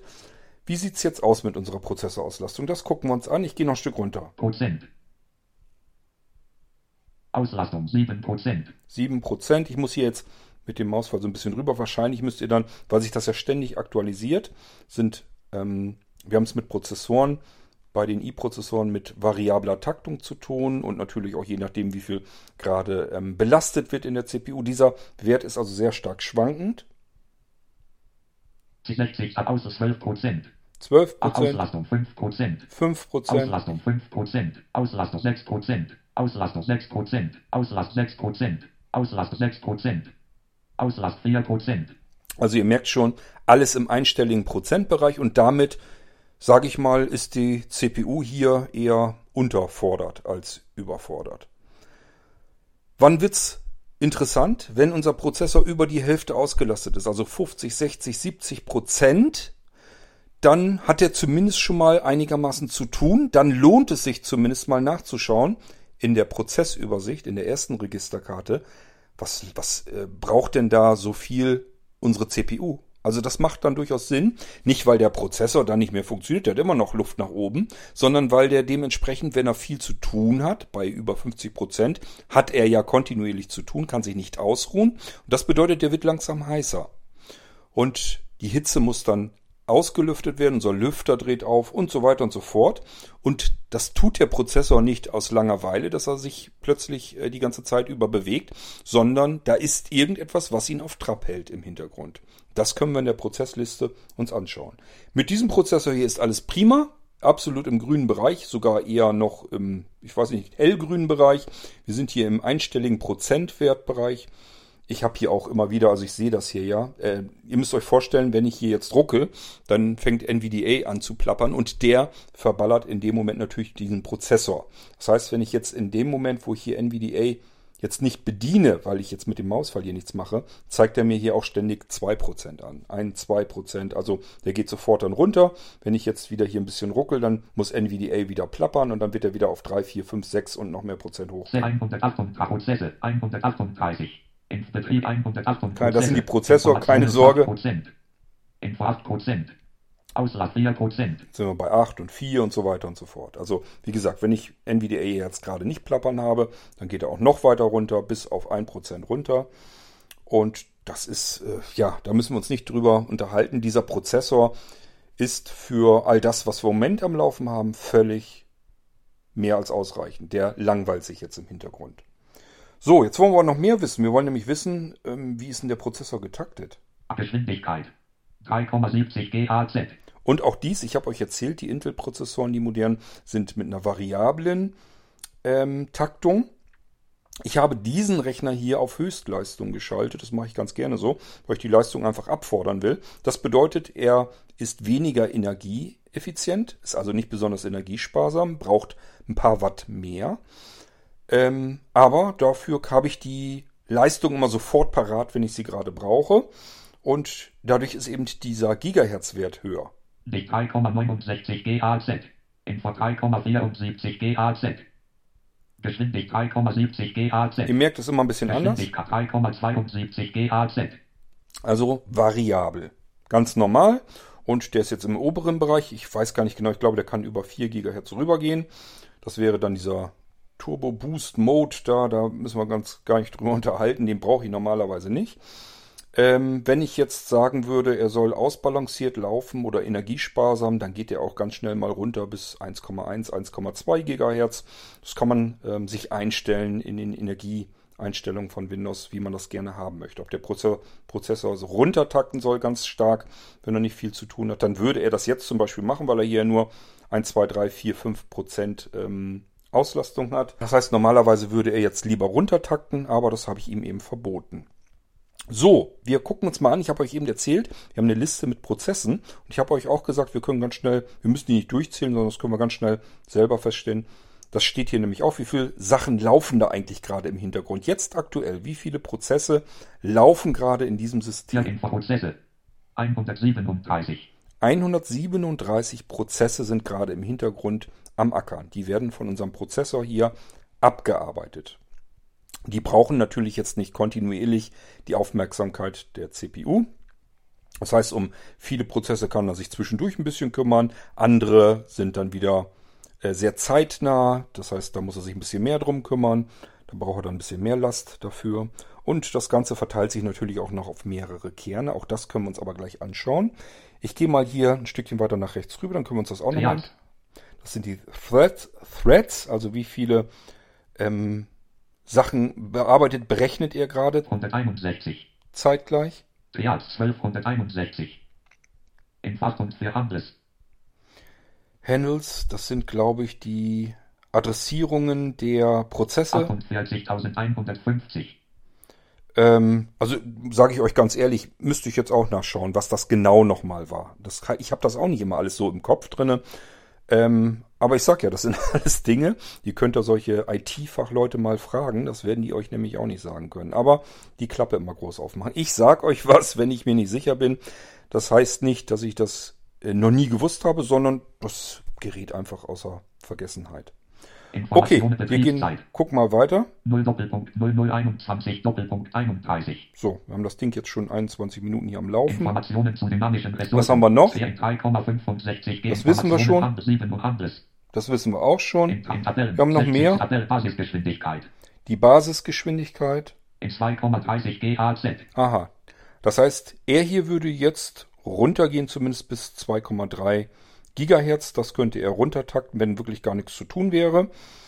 Ähm, das ist so die ausgehende Geschwindigkeit. Ich habe ihm aber, wie gesagt, äh, gesagt, er soll lieber am oberen Limit bleiben, damit ich die äh, Leistung jederzeit sofort abrufen kann. Messgeschwindigkeit. Sockets. Sockets, also wie viele Sockel für unseren Prozessor haben zu oder unsere Prozessoren haben wir eigentlich. Informa A. Informationen zu statischen Ressource 1. Da ist ein Prozessorsockel drin, das ist ganz normal üblich.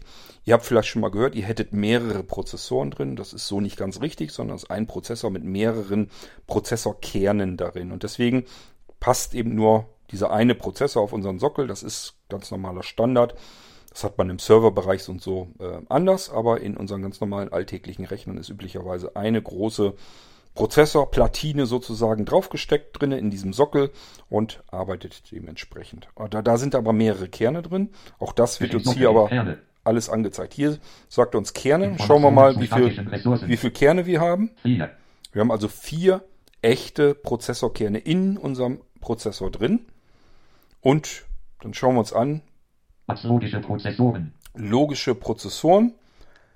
Ähm, das ist im Prinzip das, wie viel dem System an Prozessoren vorgegaukelt oder beziehungsweise bereitgestellt werden. Vorgegaukelt ist eigentlich ein bisschen falsch ähm, gesagt, sondern wie viele Prozessoren stehen dem System zur Verfügung. Das System kann jetzt zwischen den virtuellen Kernen und den echten Kernen und so weiter gar nicht großartig unterscheiden. Für das Betriebssystem wäre das so, als wenn das so und so viele logische Prozessoren wären Informationen 8. sind acht logische Prozessoren. Wir haben aber nur vier echte Kerne. Also können wir uns ausrechnen, müssen wohl vier virtuelle Prozessoren oder Prozessorkerne dabei sein. Und das ist dann auch so der Fall. Die vier echten Kerne werden dann einfach nochmal über Multithreading verdoppelt. Prozessvirtualisierung. Die Virtualisierung, da können wir gucken, ob die an oder aus ist. Die ist hier aktiviert. Info L1 Kasse. So, jetzt kommen wir zu den Cache-Speichern, der Level 1 Cache. Das ist ein sehr, sehr kleiner Speicher, der im Prozessor drin ist und der Level 1 Cache ist am nahesten an der CPU, ist also am dichtesten beiliegend. Das hat am allerwenigsten Weg vom Speicher in den Prozessorkern hinein, sodass die Daten, die da drin liegen, verarbeitet werden können. Ich glaube, im Level 1 Cache sind üblicherweise die Befehle und so weiter drin. Und die Daten, also dass ich, hier bewege ich mich zum Beispiel wieder auf dünnem Eis. Aber ich meine, ich habe das so in Erinnerung, dass die Befehle im Level 1 Cache mehr ähm, einsortiert werden und im Level 2 Cache, der ist ein Stückchen weiter weg von der CPU. Das ist zumindest etwas, da bin ich mir sicher, dass ich euch das so sagen kann. Das heißt, ähm, diese Level bedeuten einfach nur, wie weit haben es die Daten von ihrem Speicher im Prozessor. Wir reden hier nicht vom Arbeitsspeicher oder gar von der SSD-Platine, sondern die CPU hat verschiedene Speicherbereiche. Das ist eine dieser Einheiten, die ein Prozessor haben muss. Das ist also äh, ein kleiner Speicher drin, damit die Sachen einfach gepuffert werden können, die vom Prozessor verarbeitet werden sollen. Level 1 bedeutet, das ist der Speicher, der am dichtesten beim Prozessor dabei ist. Der wird üblicherweise sehr klein gehalten. Können wir uns hier 256 KB. können wir uns hier anschauen. Der hat nur 256 Kilobyte. Mehr ist es nicht. Ist also ein sehr, sehr kleiner, sehr schneller Speicher, der möglichst nah an den Kernen ist, sodass direkt auf diese Daten, die da abgespeichert sind, möglichst schnell zugegriffen werden kann. LL2 Kasse. Level 2 Cache, der ist ein Stückchen weiter. Die Daten haben einen weiteren Weg in die Kerne zur Verarbeitung hinein, zur Berechnung. Und da schauen wir auch mal rein. Versionen 1,0 MB. Hier haben wir aber auch schon immerhin ein Megabyte drin, also das Vierfache. Unser Prozessor hier hat auch noch einen Level 3 Cache. Der ist also noch ein Stückchen weiter weg entfernt. Hier haben es unsere Daten noch ein Stückchen weiter, bis sie verarbeitet werden können. 6,0 MB. So, und hier haben wir 6 Megabyte Speicher drin. Ist wie gesagt der schnellste Speicherbereich in unserem kompletten Computer, den wir haben. Und äh, das wird nochmal unterschieden, wie dicht die Dinger dabei sind. Und das ist einfach der Level, der dann hochgezählt wird. Und je kleiner dieser Level ist, also Level 1 ist der kleinste, desto am nahesten ist er an der Recheneinheit. Und desto kleiner muss er sein, damit er wirklich extrem schnell ist. Auch diese ganze Adressierung und so weiter, das braucht alles ein bisschen Zeit. Und deswegen hat man den schnellsten Speicher am kleinsten, am dichtesten am äh, an der Recheneinheit und ähm, wir bewegen uns von dort weiter weg, weil wir mehr Speicher brauchen, mehr Puffer und das ist dann der Level 2 und Level 3 Cache. So, und da müsst ihr einfach mal schauen, ob euer IT-Experte, euer IT-Fachmann euch wenigstens sowas irgendwie so ein bisschen erklären kann. Ellen. Und wenn er es nicht kann, dann denkt euch euren Teil. So, ähm, das war jetzt erstmal so die CPU. Wir haben also gemerkt, die ist hier überhaupt nicht ausgelastet, die hat gar nichts zu tun. Ähm, und einige unter euch werden sich sagen, ja, hat ja auch nichts gestartet, großartig. Läuft kein Word, läuft kein Browser, läuft kein Media Player, nix davon. Das schauen wir uns gleich alles an. Ich werde dann natürlich was starten und schauen wir uns die ganze Geschichte hier einfach normal an. Wie viel Unterschied macht das eigentlich aus? So, jetzt kommen wir aber zu der nächsten Aussage. 8 GB Speicher, das ist in einem Rechner heute viel zu wenig. So, das können wir uns anschauen. Wie viel. Arbeitsspeicher werden von den in meinem Rechner, hier sind 16 GB tatsächlich drin. Ich sitze an der Quelle und habe oftmals auch mal einfach Speicherplatinen hier übrig. Wenn ich irgendwas verbaue und ähm, habe dann einfach so und so viel Arbeitsspeicher gekauft, dann denke ich mir manchmal, okay, stopfst du einfach in meinen noch den übrig gebliebenen noch hinzu. Manchmal kaufe ich zum Beispiel für einen Rechner äh, zwei Platinen, obwohl äh, nur eine davon gebra- gebraucht wird, dann kann es passieren, dass ich die andere nicht weglege, sondern mir einfach irgendwo in den Rechner reinstopfe, der hier noch so rumsteht. So, nötig wäre es nicht und das können wir uns aber auch anschauen. Ab 2 Arbeitsspeicher. Arbeitsspeicher, da gehen wir mal drauf. Und dann gehe ich wieder rechts in den Hauptbereich rüber. Und wir können uns auch hier ein paar Daten anzeigen lassen. Das ist, glaube ich, weiter Ab rechts. 16,0 GB. 16,0 GB sind eingebaut. Tabellen 15,9 GB. So 16,0 15 ab Arbeitsspeicher. 15,9 sind brauchbar. Tab Speicher aus Tabellen. Speicherauslastung. Speicherauslastung, hier kommt jetzt auch wieder, hier kommt jetzt auch wieder so ein, so ein Diagramm, dass wir uns das grafisch anzeigen lassen können. Das nützt uns mit NVDA, mir ehrlich gesagt nützt das jetzt auch nicht so ganz viel. Es wird mir jetzt zwar grafisch angezeigt, aber ich will jetzt nicht behaupten, dass ich das gut le- ablesen kann. Macht aber nichts für mehr Werte und wir haben den NVDA laufen. Sekunde Speicherzusammensetzung. In Verwendung Diagramm an sich. Tabellen in Verwendung komprimiert. In Verwendung. In Klammern würde hier stehen komprimiert. Hier werden uns also gleich zwei Werte angezeigt. Der erste ist, wie viel von unserem Arbeitsspeicher wird wirklich jetzt gerade verwendet und wie viel davon ist komprimiert im Arbeitsspeicher. 0,1 GB 0 MB. In Verwendung 2,1 GB 0 MB. 2,1 GB. Wir haben 16 GB Arbeitsspeicher in diesem Rechner verbaut. Wir haben einen Screenreader laufen, wir haben VNC-Server laufen, wir haben Medienserver laufen, wir haben den Defender im Hintergrund laufen, wir haben allerlei andere Dienste im Hintergrund laufen und wir verbrauchen gerade von unseren 60 verbauten Gigabyte Arbeitsspeicher genau 2,1 Gigabyte. Wenn mir jetzt ein IT-Experte sagt, ich habe zu wenig Arbeitsspeicher eingebaut, wenn ich hier jetzt nur 8 GB eingebaut habe und deswegen reißt dein Internetstream ab. Dann gehe ich hier rein und wenn ich dann ablese, von meinen 8 GB sind nur 2,1 GB in Verwendung, der Rest liegt brach rum, dann kann mich ein solcher IT-Fachexperte mal kreuzweise. Und das solltet ihr euch auch sagen. Bitte nicht alles glauben, was euch irgendjemand erzählt, seht es selber nach. Schaut es nach, überprüft es. Ihr könnt Windows deutlich mehr vertrauen als solchen Klugschwätzern. Ich bitte euch wirklich, schaut nach und geht nicht immer diesem ganzen unsinnigen, dummen Gebrabbel nach. Das regt mich wirklich auf, dass da draußen immer Leute sind, die sich selbst für Experten halten und einfach nur irgendwas dahin brabbeln, obwohl sie es nie nachgeprüft haben und auch gar nicht wissen, was bei dem Anwender eigentlich los ist. Wenn ihr mich fragt, sag mal Kurt, ähm, ich habe hier dies und das Problem, brauche ich mehr Arbeitsspeicher? Und ihr sagt mir dann beispielsweise, wenn ich jetzt frage, wie viel hast du denn drin und ihr sagt mir 8 GB, dann sage ich, normalerweise müsste es reichen, aber schau doch mal eben nach. Öffne mal alles, wo du sonst die Probleme hast, die ganzen Sachen, die du normalerweise so hast, wo du dann Probleme hast und dann schau doch mal nach, wie viel von deinem 8 GB Arbeitsspeicher in Verwendung sind und wie viel brach liegen. Dann weißt du es, ob du mehr Arbeitsspeicher brauchst. Das kann man überprüfen, das wird einem angezeigt und es ist nicht besonders kompliziert, sich das anzeigen zu lassen. Ich muss keinem IT-Fachexperten glauben, der mir jetzt erzählen will, dein Internetstream reißt ab, weil du nur 8 GB eingebaut hast. Kauf dir noch einen Streifen oder bei mir gleich einen neuen Rechner, dann hast du das Problem nicht. Das ist Quatsch. Das ist Stuss. Prüft es nach. CPU-Auslastung ist wichtig, Arbeitsspeicher ist wichtig. So, also wir haben hier 2,1 Gigabyte Verwendung von unserem Arbeitsspeicher, 0 Megabyte davon sind komprimiert. Das ist so ein Trick, wenn der Arbeitsspeicher ähm, mal knapp werden sollte, dann kann er diesen, die Daten in dem Arbeitsspeicher nämlich auch noch komprimieren. Dann kann er wieder Arbeitsspeicher frei machen und ähm, wir haben wieder mehr frei. Also das, es gibt noch diverse Möglichkeiten, dass selbst wenn unser Arbeitsspeicher verwendet wird, komplett benutzt wird, gibt es immer noch ganz viele Tricks, um wieder Arbeitsspeicher frei zu machen und wieder benutzen zu können. Wir können hier noch mehr ablesen. Verfügbar. Verfügbare Arbeitsspeicher. 13,6 GB. Wir haben von unseren 16 GB jetzt noch 13,6 hat er gesagt. Ne? 13,6 GB. 13,6 GB ungenutzt frei.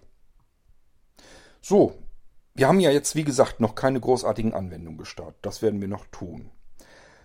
Wenn wir jetzt nur das hier hätten, was wir jetzt so am Laufen haben, also wenn wir das Ding hier jetzt als Multimedia-Server nehmen würden, äh, VNC, dass ich auf dem Ding hier arbeiten kann, wir können gleich mal ein bisschen Fernsehen gucken mit dem Ding hier und dann schauen wir uns das an.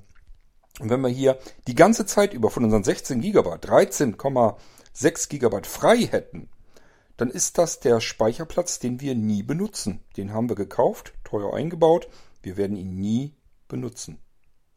Wir wären in jeder Situation, in jeder Lage mit 8 GB fürstlich klargekommen. Auch davon wäre über die Hälfte frei geblieben. Alles darüber hinaus ist Quatsch gewesen. Das Problem ist natürlich, dass man nicht vorher weiß ganz genau, ob man den nicht vielleicht doch mal braucht. Und wenn man ihn dann braucht, könnte es ja zu spät sein. Aber ich sage euch an der Stelle auch, wenn ihr eine SSD-Platine eingebaut habt, einen vernünftigen modernen Rechner habt mit einer SSD-Platine, die schneller ist als der SATA-Anschluss, also nicht hier mit 500 oder 550 Megabyte pro Sekunde rumfummeln, sondern dann sollten die Dinge auch mit über 3000 auslesbar sein, vielleicht auch noch ein bisschen mehr. Dann ist das alles nicht so dramatisch. Selbst wenn ihr mal dahin kommen solltet, dass der Arbeitsspeicher jetzt voll ist, dann kann er äh, komprimiert werden, können die Daten im 2,2 GB, 0 MB. 0 MB, ihr habt es gehört, dann können diese Daten im Arbeitsspeicher komprimiert werden. Das ist auch kein Problem, wenn die CPU-Last frei ist. Ihr habt eben gesehen, wir haben eine CPU-Last von 2, 3, 4, 5, 6, 7, 8 Prozent. Und wenn unser Arbeitsspeicher jetzt viel zu klein wäre und wäre voll, dann würde das System erstmal anfangen, die Daten in unserem Arbeitsspeicher zu komprimieren. Dann hätten wir wieder mehr Platz im Arbeitsspeicher, weil die Daten verkleinert werden, komprimiert werden. Und der Prozessor hat dafür aber mehr Arbeit. Das macht aber nichts, wenn der jetzt dafür 10, 15 oder 20 Prozent belastet ist. Spielt das keine Rolle. Merken wir immer noch keinen Unterschied. So, also das hängt alles so ein bisschen zusammen. Man kann das nicht einfach so pauschal sagen. Wir haben noch mehr Angaben hier. Zugesichert. Es war zugesichert. Zugesicherter Arbeitsspeicher. Also wie viel Arbeitsspeicher haben wir Anwendungen zugesichert? 2,1-18,2 GB. Das sind die 2,1. Info ausgelagerter Info 2,1-18,2 GB. Von 18,2 GB, die wir irgendwie maximal, glaube ich, zusichern können. Wie kommen diese 18,2 zustande? Ich gehe jetzt einfach mal davon aus, das wird der reale Speicher sein. Wir können 15,9 GB, glaube ich, hier benutzen insgesamt. Plus, da ist ja noch ein bisschen was da, das wird die Auslagerungsdatei sein, die ja guten Gewissens noch benutzen kann. Dann kommen wir auf 2,1 Gigabyte, die er den Anwendungen jetzt im Moment zugewiesen hat und dem System selbst natürlich auch. Und 18,2 Gigabyte könnte er zuweisen. So, wir haben noch mehr Angaben hier. Gelagerter Pol. Zwei Informationen ausgelagerter Pol. 154 MB. Das ist die Auslagerungsdatei und die hat immer ein paar Megabyte, weil die eben entsprechend auch ähm, reservieren muss auf dem Datenträger und adressiert werden muss und so weiter. Das ist also das eigentliche System, was da hintersteckt. Das verbraucht alleine schon immer ein bisschen Megabyte. Deswegen wird uns hier ein bisschen was angezeigt. Das bedeutet nicht, dass unser Arbeitsspeicher schon ausgelagert sein muss, weil wir haben ja gesehen, 2,1 haben wir im physikalischen Arbeitsspeicher bisher benutzt und der Rest liegt frei. Er muss also an die Auslagerungsdatei im Moment noch gar nicht unbedingt rangehen. Im Unternehmen 2, im Kasse. 2,1 GB. Das ist im Cache 2,1 GB. Das sind immer noch die 2,1 GB, die wir insgesamt haben. Ausgelagerter Pol. 135 MB. So, das ist immer noch das gleiche hier. Tabellen. haben noch weitere Angaben. Wartet. 13,5 Tabellen. Geschwindigkeit. Informationen Tabellen. Desktop. Tabellen. Jetzt muss ich mal eben den Desktop hier, also das, das, die Anwendung Stückchen breiter machen, damit uns der nächste Wert auch noch angezeigt wird. 2% Der war hier nämlich weg, Tabellen. weil das Fenster zu schmal war. Geschwindigkeit. In Tabellen. 2400 MAZ. Unser Arbeitsspeicher in diesem Rechner hier ist mit 2400 Megahertz getaktet. Das ginge noch schneller. Ich glaube, dieser Rechner hier könnte bis 2666. Das heißt, hier nutze ich die maximale Taktung des Arbeitsspeichers noch gar nicht unbedingt aus. Das macht aber nichts. Das merkt man im normalen Alltagsbetrieb nicht. Und deswegen war mir das persönlich für meinen Rechner hier auch vollkommen egal. Informationen zu Startsteckplätze verwendet. Steckplätze verwendet. In Feins von 2 Einschubfach 1. 16,0 GB 2400 Wir MAZ haben- Einschubfach 2. Leer. Wir haben zwei Sockel für RAM-Speicher hier drin und einer davon ist belegt. Das heißt, wir haben hier einen Arbeitsspeicher drin, der die ganzen 16 GB drauf hat. Wir könnten noch einen zweiten Arbeitsspeicher hineinstecken. Ich könnte jetzt also nochmal einen 16er dazu stecken, dann hätte ich 32 GB. Unsere IT-Fachexperten werden euch dazu raten. Ich habe euch ja gezeigt, warum das ziemlicher Quatsch wäre, weil wir von unseren 16 immer noch fast 14 GB frei haben. Und ähm, tja, wenn wir da jetzt nochmal 16 dazu stecken, dann wird dieser ungenutzte Arbeitsspeicher vergrößert und der genutzte natürlich nicht. Steckplätze verwendet Formfaktor. Stacheldim. SODIMM, da können wir gucken, was sind da eigentlich für äh, Arbeitsspeicherplatinen eingebaut. Die haben einen bestimmten Formfaktor. So wissen wir hier zum Beispiel, wir müssen jetzt nach einem SODIMM gucken, wenn wir den hier, also ihr habt eigentlich alle Informationen, die ihr braucht. Ihr wisst, hier sind zwei Speichersockel drauf. Einer davon ist belegt. Wenn ich passend den Arbeitsspeicher dazu kaufen möchte, brauche ich einen SODIMM, der mit 2400 Megahertz getaktet wird. Bei Notebooks, generell bei SODIMMs, lohnt es sich nach ähm, Low Energy äh, Speicherriegeln zu gucken, weil ähm, die oftmals, gerade so bei Notebooks und so weiter, werden die, äh, es gibt also auch SODIMMs, die ähm, mehr Energie brauchen, also eine höhere Spannung anliegen haben müssen. Und ähm, dann funktioniert das nicht. Der Rechner startet dann nicht, bleibt dann schwarz, ist dann nicht kaputt, sondern er sagt einfach, mit dem Arbeitsspeicher, der hier eingesteckt ist, komme ich nicht klar. Der arbeitet nicht, weil der mehr Volt braucht. Ähm, also lieber dann Low äh, Energy kaufen. Ähm, das sind die mit 1,3 oder 1,2 oder 1,35 Volt irgendwo in der Gegend. Da müsst ihr dann drauf achten, wenn ihr jetzt, wenn ich jetzt hier zum Beispiel noch einen Riegel nachstecken wollte. Hat für Hardware reserviert. Für Hardware reserviert, da können wir immer gucken, von unseren 16, von unseren 16 Gigabyte, wie viel geht eigentlich für die Hardware schon drauf? Also den wir gar nicht für unsere Software benutzen können. 135 MB. 135 MB, die schon weg sind. Das erklärt euch auch, warum immer von diesen 16 Gigabyte irgendwie weniger da ist. Also die 16 Gigabyte sind ja nicht da, sondern irgendwas mit 15, Komma irgendwas. Und dann wisst ihr, woran das liegt. Das wird für die Hardware schon benötigt. So, damit sind wir hier beim Arbeitsspeicher durch. Ich gucken, ob wir noch was Spannendes hier haben. datenträger 0. DCD. Datenträger, das ist jetzt nur interessant, wenn wir viel Schreibprozess und so weiter drauf haben. Da ist ja jetzt im Moment nichts am Gange. S0 Plug Ethernet. LAN-Kabel habe ich nicht drin, das dürfte auch relativ uninteressant sein. WLAN, da können wir mal, rein, können wir mal reingehen. Durchsatzsender und WLAN. Intel RWS 9.560.160 MAZ. Aha, hier können wir also auch alles nachschauen. Welcher Adapter ist drin? Das kann zum Beispiel interessant sein, wenn wir mehrere Adapter haben und wollen jetzt wissen, mit welchem haben wir es hier eigentlich zu tun. Dann wird uns das hier ganz genau angezeigt. Hier gibt es auch wieder ein Diagramm, das interessiert uns im Moment jetzt auch nicht. 60 Sekunden. Absenden. 184 kbit-s. So, 184 Kilobyte pro Sekunde sendet er gerade. Informationen zu empfangen. 24,0 kbit-s.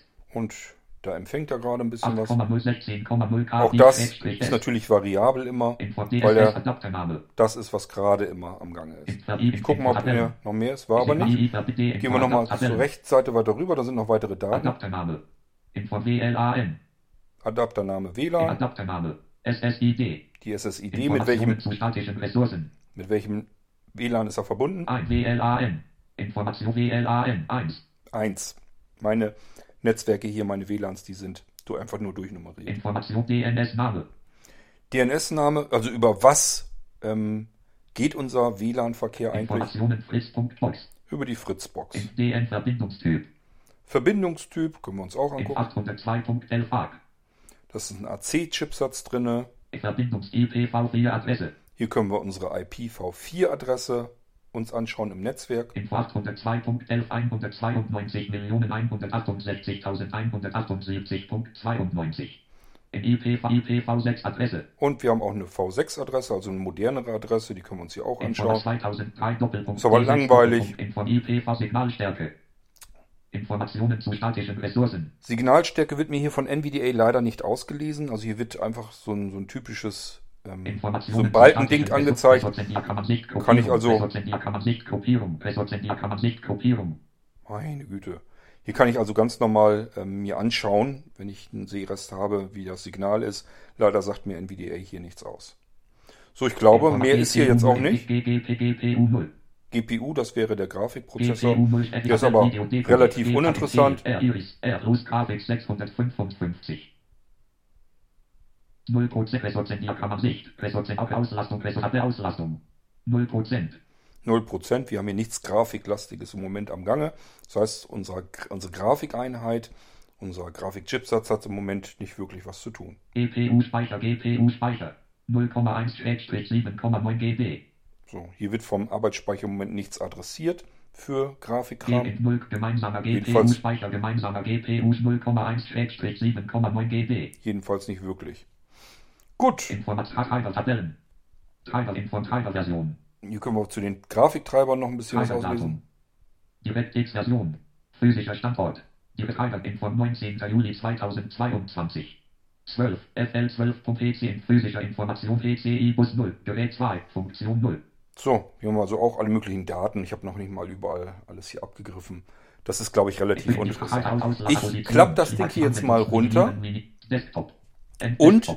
Wir haben es ja mit einem normalen Nano zu tun. Das heißt, ich müsste auch haben, um Blinzeln Desktop erweitern. Das machen wir mal. Blinzeln, Desktop erweitern. So, jetzt haben wir nämlich ganz viel Zeugs hier. Und dann starten wir Also einfach mal ein bisschen was. Fernsehen? Ja, lass uns mal Fernsehen gucken. Glaube, da sind wir uns einig. 5.1, Minikopierig 2022, Fernsehen, streamen 7, übers 10, Internet, da brauchen wir ein bisschen was. Nationale Programm ARD Mediaplay öffnen. M3U. Das machen wir mal. Fernsehen, Menü, Fernsehkontextmenü, Menü. Öffne ARD Mediaplay öffnen. M3U und beende Fernsehen. Das machen wir mal. Fernsehen, Menü, NPC DX64 V1.5, NPC DX64 V1.5.0. So, jetzt muss er erst ordentlich puffern. Ich verstehe nicht, wie er da reinkommen konnte. Und Das kann, das zu tun, ihr hört es. Ich mache den jetzt ein bisschen leiser, lass ihn aber laufen. Position. Ja, das war vielleicht ein bisschen zu leise, oder? Hm, wenn sie sprechen sollen, dann sprechen sie immer nicht. Stummschaltung aktivieren. Nee. 10. Position. 10. Position. 48. Position. Also ihr hört es jedenfalls, glaube ich, dass im Hintergrund hier das äh, Videobild weiterläuft. Und jetzt schauen wir uns mal an. Wir gucken jetzt Fernsehen übers Internet. Also einen ordentlichen Videostream hier in einer hohen Auflösung. Das müssten wir jetzt ja eigentlich irgendwie feststellen können. Wir gehen wieder in den Taskmanager hinein. Und schauen uns erstmal die CPU wieder an. CPU. CPU. Schalter. CPU, CPU, CPU, Aktivität. 60 Sekunden. Auslastung. So, jetzt gehen wir erstmal in die Auslastung. 11 Prozent. Jetzt haben wir schon 11%. Ist das ein Zufall? Ja, er geht hier schon runter, aber er wird gucken. Auslastung 13 Prozent. Auslastung 13 Prozent. Auslastung 12 Prozent. Auslastung 12 Prozent. Auslastung 11 Prozent. Wohlgemerkt, ich bin mit VNC gerade verbunden. Der Server hat was zu tun. Muss also das Bild alles übertragen. Äh, der NVDA läuft. Wenn der NVDA nicht läuft, dann geht er in den Einstellungen rein. Ich habe hier jetzt 9%. Ich hoffe, ihr glaubt mir das. Jetzt geht er auf 10%. Ja, und sobald ich den NVDA wieder plappern lasse, geht er natürlich ein bisschen hoch. Dann kriegen wir diese 11 bis 12% raus. Geschwindigkeit 3,68 GHz. So, die Taktfrequenz hat sich nicht großartig geändert. Prozesse müssten es jetzt ja mehr geworden sein. Prozesse 140. sind 140, ich glaube irgendwas, war 137 oder sowas hatten wir eben. 12 Hertz 1273. Da habe ich den Wert nicht mehr in Erinnerung. Mohammed 49 12 Informationen zu der Betriebszeit 0 Doppelpunkt 006 Informationen. Das ist alles uninteressant. Also, wir haben jetzt. Wir gucken zwar Fernsehen, unser Prozessor langweilt sich aber immer noch. Wir können ganz viel noch weiterhin machen. Er ist zu ungefähr 10% ausgelastet. Während wir hier gerade Fernsehen gucken aus dem Internet. So, jetzt gucken wir uns nochmal den Arbeitsspeicher an. Der ist ja auch immer interessant. Arbeitsspeicher. Arbeitsspeicher 2, Abtaspeicherauslastung ist in Verwendung Tabellen. In Verwendung komprimiert. 2,5 GB, 0 MB. 2,5 Gigabyte. Also 0,4 Gigabyte mehr. 400 Megabyte verbrauchen wir im Moment mehr, dadurch, dass der Media Player gerade läuft und Fernsehen streamt. So. Ihr merkt, wir sind immer noch fernab, auch nur von 3 Gigabyte. Wenn wir wenigstens 3 Gigabyte von unserem Arbeitsspeicher benutzen müssten, dann würde ich ja jetzt noch nicht mal was sagen. Wir gucken Fernsehen gerade und trotzdem brauchen wir noch nicht einmal 3 Gigabyte von unseren, je nachdem wie viel wir eingebaut haben. Und komprimierend werden muss natürlich immer noch nichts, weil äh, da ist noch so viel Arbeitsspeicher frei, dass er noch gar nicht herumfummeln muss, um irgendwie Arbeitsspeicher zu sparen. Hinzugesichert. 2,5-18,2 GB. Die hier. In dem 2,1 GB. Ja, hier tut sich alles. Das ist also alles- 157 MB. Weiterhin uninteressant. Aus 2 Jetzt will ich mal überlegen, was können wir noch starten? Lassen wir den Fernseher einfach mal laufen. Ich hoffe, es stört euch jetzt nicht vom Hintergrundgeräusch jetzt zu sehr.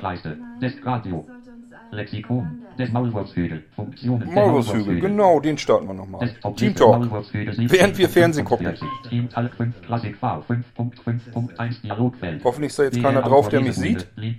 Besuch Maulwurfshügel 1. Besucher. Gut, es scheint so keiner da zu sein. Also ich bin jetzt gerade hier drin und wir gehen wieder in den Task Manager zurück und gucken uns jetzt nochmal an, was unsere CPU jetzt zu tun hat. CPU, CPU 16, CPU, CPU, CPU, CPU, Auslass 22 Prozent. Aha, jetzt sind wir schon bei 20% rund. Mal gucken, ob er sich einfängt. Auslastung 11 Prozent. Ja, ist wieder das gleiche. Auslastung 11 Prozent. Tabellen Auslass 16 Prozent. Tabellen Auslass 12 Prozent. Auslastung 14 Prozent. Also da tut sich auch nicht viel. Wir, hat sich jetzt nicht wirklich was getan. Wir schwirren hier immer noch bei Die Verriegelung war 11%. Jetzt ist er bei 10, Vor dem Fenster lagen Holzbohlen. 11. Wir haben keine Fußabdrücke, keine Fingerabdrücke. Jetzt kommt er aber zumindest nicht mehr auf 9%, soweit ich das erkennen kann. Ist bei 10. Ich habe mit der Staatsanwaltschaft Elf. gesprochen. Der Ermittler, Ja. Jetzt ist er bei 9. auch für die Mordsache West Jetzt aber auch wieder bei 10. Also ihr merkt schon, das hat jetzt nicht ganz viel gebracht, obwohl wir jetzt den Team Talk auch noch gestartet haben. Aber vom Arbeitsspeicher vielleicht mehr. Schauen wir uns an. Können wir alles nachprüfen. Arbeitsspeicher, Arbeitsspeicher 2,6, Hauptspeicher aus Inverquest, Inver 2,6 GB, 0 MB. 2,6 Gigabyte. Es ist schon 0,1 Gigabyte mehr geworden von unserem Arbeitsspeicher, was wir verbrauchen. Immer noch weit weg von 8 Gigabyte, immer noch sehr weit weg von 16 Gigabyte. Gut, naja, irgendwie müssen wir den noch voll kriegen. Unsere Fachexperten sagen ja immer, wir müssen mehr Arbeitsspeicher haben. Mehr als 8 Gigabyte, also können wir ja noch mehr starten. Ich guck mal, was ich noch finde. Arbeitsplätze der Arbeitsarchivsicherung, Bücher, Eingaben und Ablagen E-Mail, Fernmusik, Favoriten, Hör Hörspiele, des Hörbücher, des hohe Lautstärke, des Gerät ausschalten, des Funktionen, Fields, des Fernsehen, Informationen, des Lexikon, des Anwendungsmenü enthält Befehle zum Ändern der aktuellen Anmaulbesucher. Ach so, das ist unser Teamtalk noch. Minimieren, mal runter. Des Multiboot-Systemauswahl, Musik, Desktop. Wir können ja mal eben gucken. Ich glaube, da ging es ja um dieses Streamen in Team Talk hinein. Das können wir ja auch mal ausprobieren. Machen wir das doch mal, während Fernsehen läuft. Gerade der Team Anwendungsmenü enthält Befehl Anwendungsmenü Hauptbesucher, Auger Plus, 0 Wecker hoch, DL Autor Lese Linzen Group aus, 0. Linzen Villa, 0. Gehen wir mal rein. Geistlicher Wurm, 0. Arbeitszimmer, 0. Besucher Ebene 1 Lin am Hauptverkalo mit 0. Brandmauer, 0. Gehen wir mal in die Brandmauer rein. Und jetzt streamen wir mal irgendwas. Wartet. Anwendungsmenü enthält Befehle zum Ändern der aktuellen Ansichtpose des Dokuments. Glaub, bei Server Nachricht. Server-Eigenschaften F9E. Konfiguration Speichern S. Serverstatistiken und Plus F9. Server-Nachricht. Trennlinie nicht verfügbar. Server-Eigenschaften Server unter Menü RX 0. Brandmauer. Serverstatistiken und Plus F9 nicht verfügbar. T. Trennlinie nicht verfügbar. Konfiguration Speichern S. TRG Plus Leer und Server-Anwendungsmenü enthält Befehle. Wartet mal, war das hier irgendwie verboten in dem? Team I Irgendwasser 0. Irgendwasser. Irgendwasser 0. Das ist mein Raum, der müsste eigentlich möglich sein.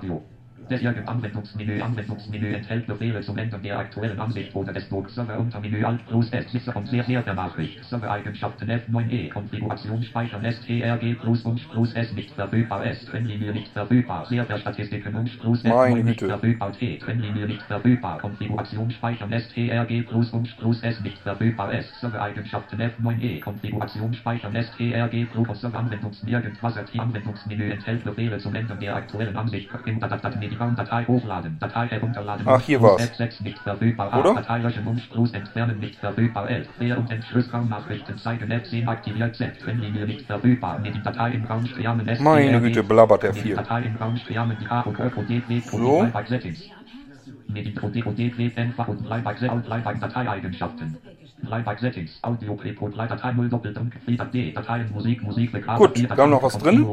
Das streamen wir da jetzt mal rein. mit den Dateien Raum Striamen auf Live Live und D Einstellungen mit OK Das Rathaus zur Verfügung. OK statt virtuelles Laufwerk mit Verzeichnis verknüpfen Jetzt wird es allerdings ein bisschen laut. Ich hoffe, ihr könnt mich noch hören.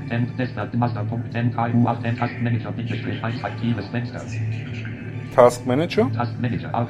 Wir gehen in die CPU-Auslastung.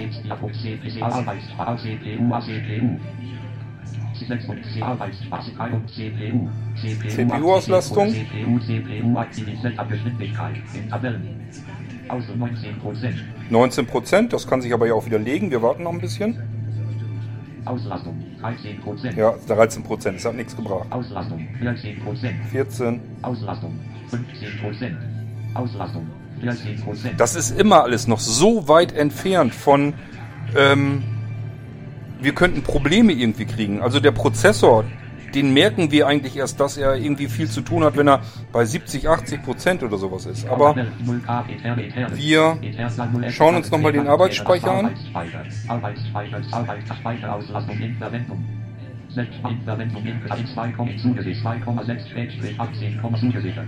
Arbeitsspeicher, Arbeitsspeicher, Arbeitsspeicher, Auslastung in Verwendung. Selbst in Verwendung in 2, zugesichert, 2,6 Schrägstrich 18, zugesichert. zugesichert. 2,6 in Tabellen, in 2,6 GB, 0 MB. 2,6 Gigabyte hat auch nichts gebracht. Wir sind immer noch weit weg von unseren 8 Gigabyte. So, es hat also alles damit nichts zu tun. Ich mach mal den Krachi langsam wieder aus. Ich hoffe, das können wir schon machen, indem wir Fenster. Wiederherstellen, Stellantrieb 60, Speicher aus. Irgendwas als in Teil 5, Klassik V. Irgendwas als Bereich, R, Seite, Spaß, Speicher, Setup, Tabellen. Fehler, schließe, Tastenmanager, schließe, Tastenmanager. Desktop, allgemein, Desktop, Desktop, hier ist der Oh, oh. für irgendwas als in Teil 5, Klassik V. Tastsprungliste für Maulfenster schließen. Desktop-Liste, Ah. Maulwurfshöhe 17 von 45. So, das sind wir schon mal los. Desktop Master.mku 8 MPCB. Und das ist der Fernseher. Schließen. Fenster schließen. Desktop-Liste Maulwurfshöhe Puh. 17 von 45. Ich habe nämlich eben den Task Manager geschlossen und nicht Team Talk, was ich eigentlich vorhatte. Ah, Schön, wenn es wieder leise ist. Habt ihr das jetzt gemerkt, wie viel Arbeitsspeicher da wirklich flöten gegangen sind? Das waren alles im Megabyte-Bereich. Wir haben, sind ganz weit weg von unsere 8 Gigabyte reichen nicht mehr aus. Und wir können hier auch noch Word starten und andere Sachen starten, E-Mail-Programm. Da passiert nichts. Wenn wir ganz viel Glück haben, dass ich euch das hier zeigen könnte, würden wir es vielleicht noch hochgejuckelt bekommen, bis 4 oder 5 Gigabyte Arbeitsspeicher. Mehr passiert da nicht. Und jeder, der euch erzählen will, ja, 8 Gigabyte sind zu wenig und deswegen reißt ihr jetzt das Stream ab, dann sind das einfach Klugschwätzer. Und das ist das, was ich euch hier ganz gerne mal zeigen wollte. Und vor allem natürlich, wie ihr das selbst herausfinden könnt. Ich wollte euch eigentlich noch zeigen, wie ihr feststellen könnt, wenn ihr ein Problem habt, wie ihr den Bösewicht Task- rausfinden könnt. Machen wir den Taskmanager nochmal wieder auf. Und wir sind auch in der, Prozesse. in der Prozessliste. So, und diese Prozessliste, ihr müsst euch vorstellen, sind so alles jetzt so Zeilen und die haben, sind in Spalten sortiert und diese Spalten haben Spaltenköpfe. Und wenn ich diese Spaltenköpfe anklicke, werden sie danach sortiert. Das heißt, ich habe hier Spaltenköpfe wie Aber. Name. Wenn ich da draufklicke, dann wird mir die Liste der Prozesse darunter alphabetisch sortiert, von A bis Z oder wenn ich nochmal draufklicke, von Z bis A. Genauso funktionieren die anderen Spaltenköpfe auch. Ihr müsst euch also irgendwie diese Spaltenköpfe suchen Name. Status. Status, je nachdem, ob das Ding gerade berechnet wird, aktiv ist oder äh, wartet, schlummert, inaktiv ist, das können wir da feststellen. PU gesamte Prozessor außer Status. CPU 18%. CPU, das ist schon mal wichtig. Da klicke ich mal drauf. CP, CPU 4% sortiert. Absteigend. Gesamte Prozessor. Habe ich jetzt allen Kernen. und CPU jetzt- 4% sortiert. Absteigend. Absteigen. Und jetzt sind die Dinger so sortiert, CPU 1,8%. CPU 2,9%. Also jetzt kann ich genau sehen, welcher Prozess, und Prozesse gehören immer zu Anwendungen, da müssen wir natürlich rausfinden, was das gerade für ein Prozess. Meistens ist der Prozess so ähnlich oder gleichlautend wie die eigentliche Anwendung. Wenn es nur ein, ein Teil der Anwendung ist, dann wird es ein bisschen schwieriger. Dann müssen wir im Internet vielleicht mal suchen, wo gehört der Prozess denn dazu. Aber wir können hier uns auch Details dazu anzeigen lassen. Task Manager. Der Task Manager, der braucht im Moment unsere CPU, den wir also gerade hier im, am Wickel haben. Ich bin mir sicher, der NVDA wird hier auch irgendwann früher oder später auftauchen. Antimalwahlprozess NVDA Antimalware. Applikation 32 Bit. Prozess XVNC Prozess NVDA Applikation Da ist er der 32 N da war der NVDA. Also der braucht auch üblicherweise eine ganze Menge. Und das sind so die Prozesse, die wir jetzt hier weiter oben haben. Je weiter wir nach unten kommen, das sind jetzt aber alles schon einstellige Werte, ist also alles vollkommen in Ordnung. Hier ist kein einziger Prozess dahin da, dabei, der mir jetzt irgendwie hier querschießt, weil unser Prozessor im Moment überhaupt kein Problem hat. Hätte ich aber ein Problem, das heißt, mein Prozessor ist sehr stark ausgelastet. 50, 60, 70, 80 Prozent. Ihr merkt ja, wir haben ja eben alles schon gestartet und trotzdem hielt er sich bei 10, 11, 12, 13, 14 Prozent auf. Obwohl wir viele Dinge auf einmal laufen ließen. Das heißt, wenn wir bei 50, 60 Prozent ist das schon relativ ungewöhnlich. Und dann gucke ich schon das erste Mal nach, sag mal, was braucht denn gerade mein Prozessor da im Hintergrund so viel? Und das können wir über diese Prozessauflistung hier uns genau anschauen. Wer ist der Bösewicht? Und wenn wir ihn dann haben, Task Manager Prozess Task Manager Prozess NVDA Applikation na, es bringt jetzt nichts, den 32 Bit. abzuschießen, dann können wir den markieren. Liste Kontextmenü Task Manager Prozess Task beenden T Dann können wir hier Kontextmenü und den Task beenden. Das heißt, das Ding wird dann Task beendet. Manager Liste der Elemente Liste Und Prozess dann wird der Prozessor 32 freigeschaufelt. Zu Feedback senden D Feedback senden Bitdatei online suchen Eigenschaften Trennlinie mit Task Manager Liste der Sudit Datei Pfad öffnen A Dateifahrt öffnen. Das hilft uns auch schon mal ganz viel weiter. Da können wir nämlich Task sehen, wo ist das Programm drinne? Dann einfach, 32 Bit. meine Task Güte. Manager, Task Manager, Ansicht, Ansicht. Dann können wir nämlich schauen, wenn wir den Pfad öffnen, wo ist diese Datei drin und dann sehen wir üblicherweise auch den Ordner, in dem sie sich befindet und das ist meistens dann auch der Ordner der Anwendung. Also da können wir ganz schnell herausfinden, äh, mit welchem Programm haben wir uns den Bock eigentlich ins System installiert. Prozent. CP Status. C 10 Prozent. CPU 4 Prozent sortiert, absteigend, 10 Prozent. Physika 15 Prozent. Physikalischer Speicher, der von aktiven Prozessen verwendet wird. Ja, den wollen wir uns auch mal sortieren lassen. Arbeitsspeicher 15 Prozent. Arbeitsspeicher 143,7 MB. 143,7 MB, was ist denn das? Prozess, Antiprozess, Antimalware, Service, Exekutable. Ach so, das ist von Microsoft Anti-Malware, also ein Schutzsystem. Das wollen wir mal trotzdem laufen lassen, damit wir geschützt sind. Ähm, darunter, der nächste ist dann der nächstgrößte Verbraucher Es Windows-Kapitulierung für Audiogeräte. Windows-Kapitulierung für Audiogeräte. für Audiogeräte. Das wird also irgendwas mit unserem Audiosystem zu tun haben. Wie viel? Prozess CPU Wie viel verbraucht ihr denn? 82,1 MB. 82 MB. Prozess Prozess Prozess Smartphone Link. Smartphone Link. Prozess Desktop Fenster Manager. Prozess NVDA Applikation 32 Bit. Was braucht der NVDA denn im Prozess Moment? CPU Arbeitsspeicher 33,8 MB. 33,8 MB. Aber auch hier, ihr habt es eben mitbekommen, wir haben überhaupt kein Problem mit dem Arbeitsspeicher. Wir haben ganz viel gestartet, haben es gerade mal auf 2,6 waren es, glaube ich, Gigabyte gebraucht, die wir von unserem teuer eingebauten Arbeitsspeicher überhaupt benutzt haben. Und weil wir kein Problem haben, müssen wir hier auch kein Problem suchen. Aber wenn wir ein Problem hätten, können wir hier ganz genau schauen, was oder wer verursacht dieses Problem eigentlich. So, Und damit- können wir jetzt eigentlich schon fast feiern. Eine Sache zeige ich euch noch eben. Es gibt noch eine Registerkarte, die habe ich euch im Irgendwas schon mal gezeigt. Leistung, Register, Leistung. Leistung wäre das nächste, da waren wir eben ein paar Mal drin. Abverlauf. App-Verlauf, Autostart. Autostart. Das ist die Registerkarte, wo manche Dinge drinstehen, die automatisch mit eurem Windows-System gestartet Liste der werden. Elemente Datenraster. Liste der Ele- Abbreak Ansicht Ansicht Name sortiert. Auch hier ist wieder so eine Abzeichen. Liste drin. Systemstartelement. Windows Security Notifikation Ikon. So, Windows Security Information Icon, also das lassen wir mal, denke ich mal, drin. Wir können hier aber auch sagen, ob es aktiviert oder die, ich weiß gar nicht, ob ich es jetzt aktivierte. Kontextmenü darüber aufmachen einfach. Task Manager. Liste der und deaktivieren D. Ist also aktiv, dann können wir es hier jetzt deaktivieren. Systemstartelement. Task Manager. Systemstartelement. Windows Essentials Media Codex Data Service. So, das ist äh, ein Service ähm, von Essential Pack, also das ist so ein Codec-Paket. Ich glaube, das habe ich aber auch deaktiviert, weil das schon veraltet ist. Online suchen. Aktivieren A. Ja, ist auch, das ist schon deaktiviert, deswegen können wir es hier nur wieder aktivieren. So.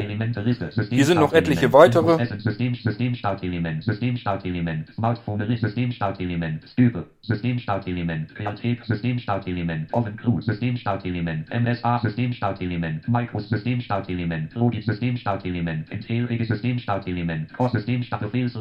Habt ihr das gehört? Das sind alles Sachen, die hier im Hintergrund äh, zumindest teilweise gestartet werden. Manche Dinge habe ich hier deaktiviert, aber das sind alles Dinge, die schon im Hintergrund eben liefen. Und trotzdem haben wir unseren Arbeitsspeicher nicht benutzt. Und trotzdem haben wir unsere CPU nicht benutzt. Und könnt ihr jetzt verstehen, was ich davon halte, wenn euch ein möchte gern. IT-Experte sagt, eure 8 GB Arbeitsspeicher sind zu wenig und deswegen funktioniert jetzt irgendetwas nicht. Pauschal, ohne es zu überprüfen. Das ist einfach ähm, unseriös und davor möchte ich euch mit diesem Irgendwasser ganz gerne gewarnt haben. Ihr müsst niemandem vertrauen, schon, ihr solltet schon gar nicht jemandem vertrauen, der euch zufällig genau das verkaufen kann und möchte, was ihr eventuell gebrauchen könntet. Wenn der euch erzählt, euer Computer ist schuld, kauft ihr mal lieber neuen. Zufällig biete ich ja auch welche an. Dann passiert ihr das nicht. Dann wisst ihr jetzt genau, was ihr davon zu halten habt. Ein seriöser ähm, ITler, also ein seriöser Mensch, der in der IT wirklich gearbeitet hat und auch ein bisschen was gelernt hat, der weiß, wie Hardware funktioniert, wie sie aufeinander aufgebaut ist, wo man überprüfen kann, was ist eigentlich verbaut, was wird gerade wirklich benutzt. Und wenn der seriös für euch arbeitet, wird er euch genau das so hier erzählen, erklären und zeigen, wie ich das hier gemacht habe. Der wird euch nie sagen, kauft ihr einen größeren neuen Rechner, kauft ihr mehr Arbeitsspeicher, sondern er wird sagen, und das gehört sich auch so, prüfe es mal bitte selbst nach. Starte alles, was du normalerweise starten möchtest, wo du dieses Problem hast und jetzt prüfe mal nach, wie viel von deiner Hardware wird jetzt im Moment gerade benutzt. Und wenn das ausgelastet ist, ausgereizt ist, dann kann man immer noch gucken, was ist das jetzt, was da im Hintergrund bei dir diese Auslastung hervorzaubert. Und äh, wenn man das dann nicht rausgefunden hat oder sich sagt, das ist zwar ein Programm, ich habe jetzt rausgefunden, wer da so viel Arbeitsspeicher verbraucht oder wer die CPU-Last macht, aber das gehört zu einem Programm, das möchte ich gerne tatsächlich auch so benutzen. Was machen wir denn da jetzt? Dann kann man immer noch überlegen, ist das noch halbwegs normal, wie dieses Programm arbeitet, oder sollte es man vielleicht mal deinstallieren und frisch installieren? Kann auch schon helfen. Wenn wir nicht weiterkommen, dann kann man immer noch überlegen, kaufe ich mir einen neuen Rechner, weil mir das alles nicht mehr ausreicht und äh, will ich vielleicht ein bisschen nachrüsten, so wie hier auch. Hier zum Beispiel, warum soll ich mir einen neuen Rechner kaufen, wenn ich tatsächlich ein Speicherproblem gehabt hätte hier, dass mein Arbeitsspeicher nicht ausreicht? Habt ihr gesehen, wurde mir angezeigt. Zwei Slots habe ich, einer davon ist frei. Also kann ich noch einen Streifen Arbeitsspeicher dazu stecken. Weitaus günstiger, als wenn ich mir einen neuen Rechner kaufe. Also, ganz klarer Fall. Wenn euch jemand begegnet, der sagt, ich bin IT-Fachexperte, ich verkaufe Computer, ich kann dir das alles fertig machen, installieren und einrichten, den Computer, den du da hast, der reicht von der Hardware absolut nicht aus. Du brauchst einen neuen Computer. Dann denkt bitte dran, was ihr hier heute mitbekommen habt und zieht da eure eigenen Schlüsse draus und vor allem überprüft es bitte selbst. Ich habe hier gerade eine Anzeige von meinem iPhone bekommen, dass äh, meine Batterie fast leer ist. Ich klicke mal eben sicherheitshalber auf ähm, Stopp und melde mich gleich nochmal abschließend. So, damit fühle ich mich nämlich besser. Wenn die Aufnahme am Gange ist und der Akku ist dann komplett leer, dann ist die Aufnahme futsch und das muss ja nicht sein. Ich habe jetzt einen Akku hinten hintergesteckt. Ja, ich hoffe, ich konnte euch mal so ein bisschen damit helfen, euch selbst zu helfen und nicht jedem dahergelaufenen möchtegern IT-Fachexperten einfach so zu glauben, zu trauen, der euch irgendeinen Mist erzählt, weil er einfach keine Ahnung hat. Und ich kann es einfach nicht anders nennen. Denn jemand, ähm, der so ein bisschen seriös arbeitet, der ein bisschen ein Grundverständnis hat, wie funktioniert Hardware, wo kann ich prüfen, reicht das, was ich habe oder reicht es nicht, wo liegen die Probleme, wie kann man überhaupt auf Fehleranalyse gehen und wie sollte man es vielleicht besser sein lassen.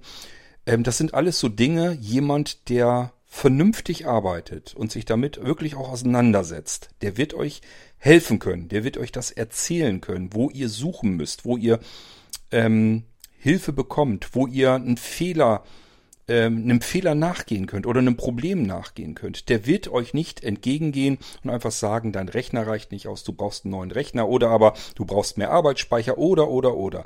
Das prüft man vorher nach. Ein Autoverkäufer verkauft einem keinen LKW, wenn man einen Kleinwagen haben will. Und wenn er das tut, dann ist er einfach ein Idiot oder unseriös. Beim Autoverkäufer ist es uns sofort ganz offensichtlich, beim PC, dadurch, dass die Scheißdinger von außen relativ sich ähnlich sehen, fällt uns das nicht gleich auf, wenn wir dann nicht viel Ahnung von den Innereien haben, dann fällt uns auch nicht auf, dass wir gerade einem sehr unseriösen, möchte gern IT-Fachmann gegenüberstehen. So, ich hoffe, es hilft euch ein bisschen, selbst zu überprüfen, was braucht ihr, was braucht ihr nicht. Wir sind jetzt noch nicht auf den Ressourcenmonitor in Windows eingegangen. Ich denke mal, da gehen wir vielleicht nochmal gesondert drauf ein, obwohl der euch auch nicht ganz viel mehr anzeigen kann als jetzt dieses Ding hier. Ähm, ihr findet den auch dort, wo wir eben jetzt so waren und im Taskmanager uns das angeschaut haben. Ähm, in der Leistungsregisterkarte. Weiter unten ist auch ein Link direkt zum Ressourcenmonitor. Könnt ihr auch selbst mal reinklicken und euch das anzeigen lassen. Was übrigens auch geht, siehst du, das hätte ich euch auch gerne nochmal zeigen sollen. Ihr könnt diesen Bereich, also diese CPU und Arbeitsspeicher und so weiter, könnt ihr mit Kontextmenü öffnen. Dann könnt ihr euch das äh, in die Zwischenablage kopieren. Also wenn ihr sagt, äh, Cord ist da jetzt mit dem Mauspfeil rübergerutscht immer und dann hat NVDA das ausgelesen. Ich kriege das aber mit der Tastatur nicht so richtig hin. Macht nichts einfach diesen großen Schalter nehmen, CPU oder Arbeitsspeicher oder WLAN oder was auch immer, Kontextmenü darüber öffnen und dann in die Zwischenablage kopieren. Nehmt euch einfach, äh, nehmt euch einfach ein Textdokument und da wieder mit strgv einfügen. Dann könnt ihr es euch in Ruhe durchlesen, die aktuellen Daten, die, ja, die dann drin standen. Also das geht auch. Ihr müsst jetzt nicht unbedingt, wenn ihr das Problem habt mit NVDA, kommt er da nicht so überall hin, wo ich jetzt eben so rumgewuselt bin. Macht gar nichts. Zieht euch das in die Zwischenablage, fügt es euch irgendwo anders in ein Textdokument ein, könnt ihr euch das alles in Ruhe durchlesen. Habt ihr aber immer noch ganz genau, wie ist mein Arbeitsspeicher gerade belegt, ausgelastet, wie viel ist noch frei, wie viele Prozesse laufen da eigentlich gerade im Hintergrund, wie stark ist mein Prozessor ausgelastet. Das alles steht dann in diesem Text dann entsprechend auch drin.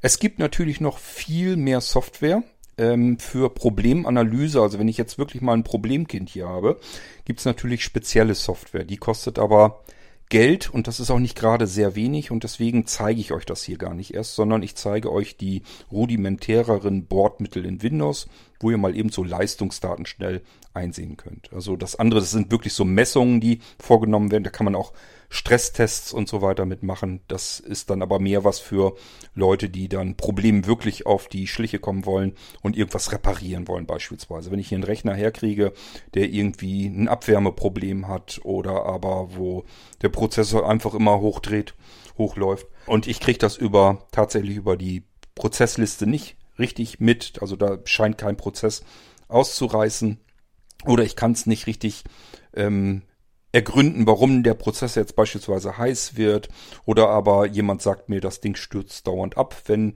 irgendwie verschiedene Dinge laufen. Da muss man irgendwie dahinter kommen und dafür gibt's eben spezielle Software. Aber wie gesagt, die muss man kaufen, lizenzieren, bezahlen und deswegen gehen wir da jetzt an der Stelle mal nicht weiter drauf ein. Und das, was ich euch heute gezeigt habe, reicht völlig dafür aus, um zu überprüfen, was braucht ihr überhaupt? Und meine Bitte an der ganzen Sache ist tatsächlich nur, traut nicht jedem Blödmann da draußen über den Weg. Die wollen euch was verkaufen und lasst euch nicht was andrehen, was ihr nicht braucht. Wenn ihr keine 16 GB braucht, dann braucht ihr die nicht. Und das könnt ihr euch ansehen.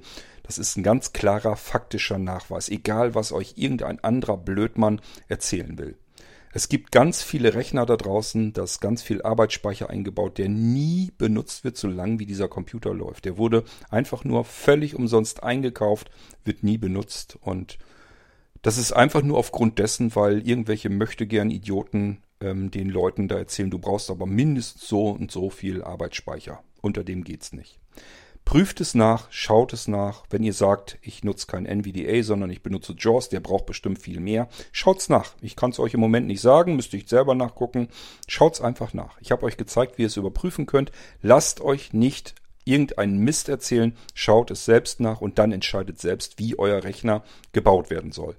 Und lasst euch nicht überreden zu irgendwelchem Krempel, den ihr gar nicht braucht und nur teuer und nütz bezahlen müsst.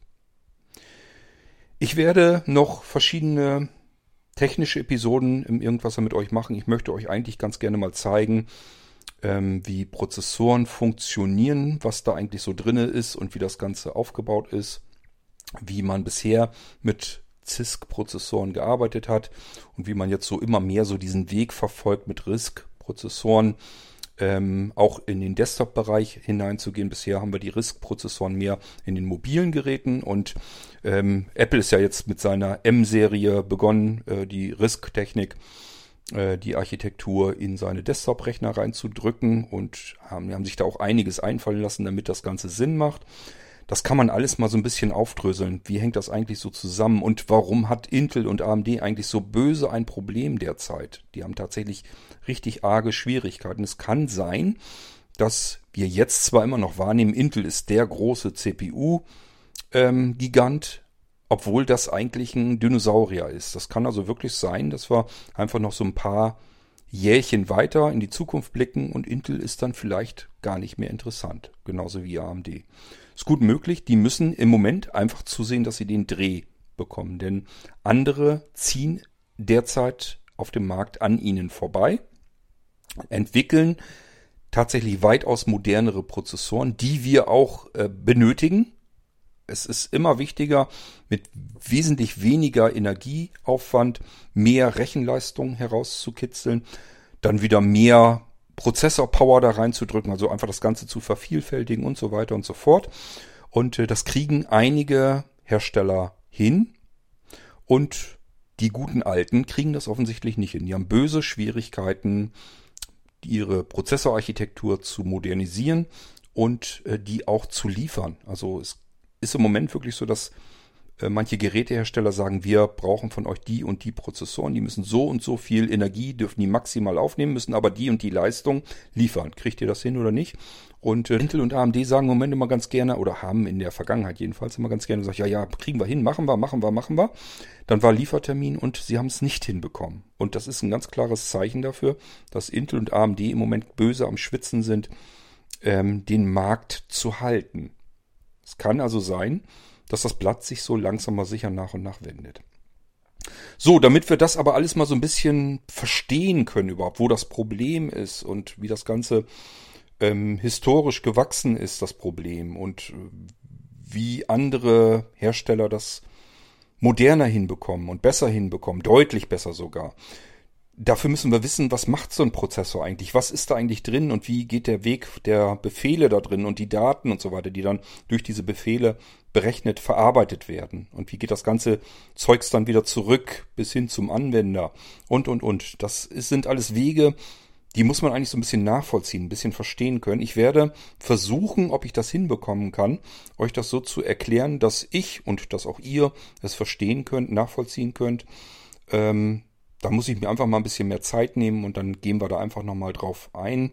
Genauso beim Arbeitsspeicher können wir sicherlich mal so ein bisschen drauf eingehen. Wo gibt es da eigentlich so Unterschiede? Wie funktioniert der ganze Krempel da eigentlich?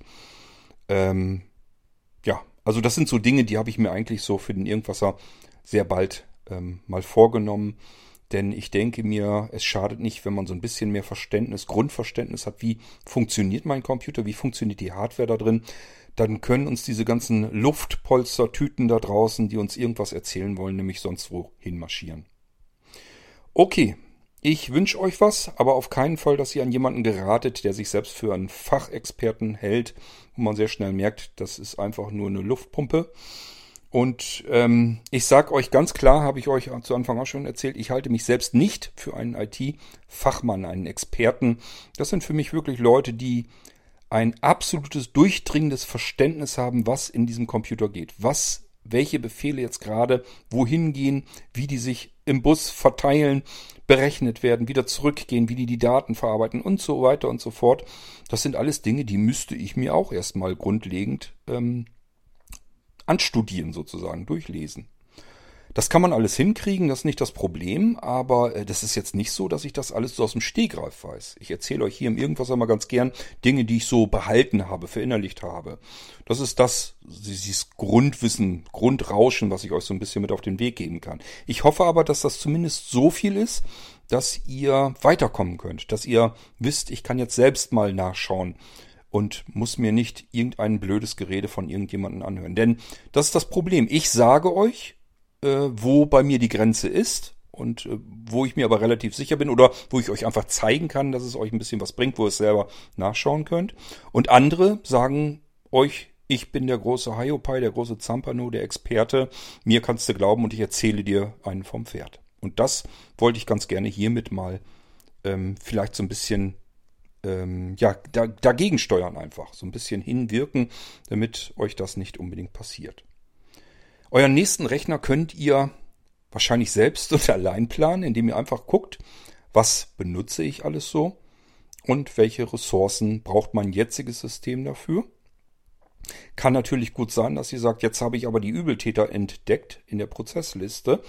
Das sind alles Sachen gewesen, die brauche ich gar nicht unbedingt. Die habe ich jetzt deaktiviert und mein Rechner läuft wieder wie zu Anfang. So schön knackig und schnell. Und dann seid ihr eigentlich ungefähr in der Situation, wie ich sie auch habe. Ich habe hier tatsächlich größtenteils Rechner am Laufen, die laufen schon weit über ein Jahrzehnt. Und die laufen eigentlich im Prinzip nahezu immer noch genauso flott, wie sie am Anfang sind. Wenn ihr euch mal zurückerinnert, jeden neuen Computer, den ihr euch kauft, dann denkt ihr immer, boah, ist der schnell.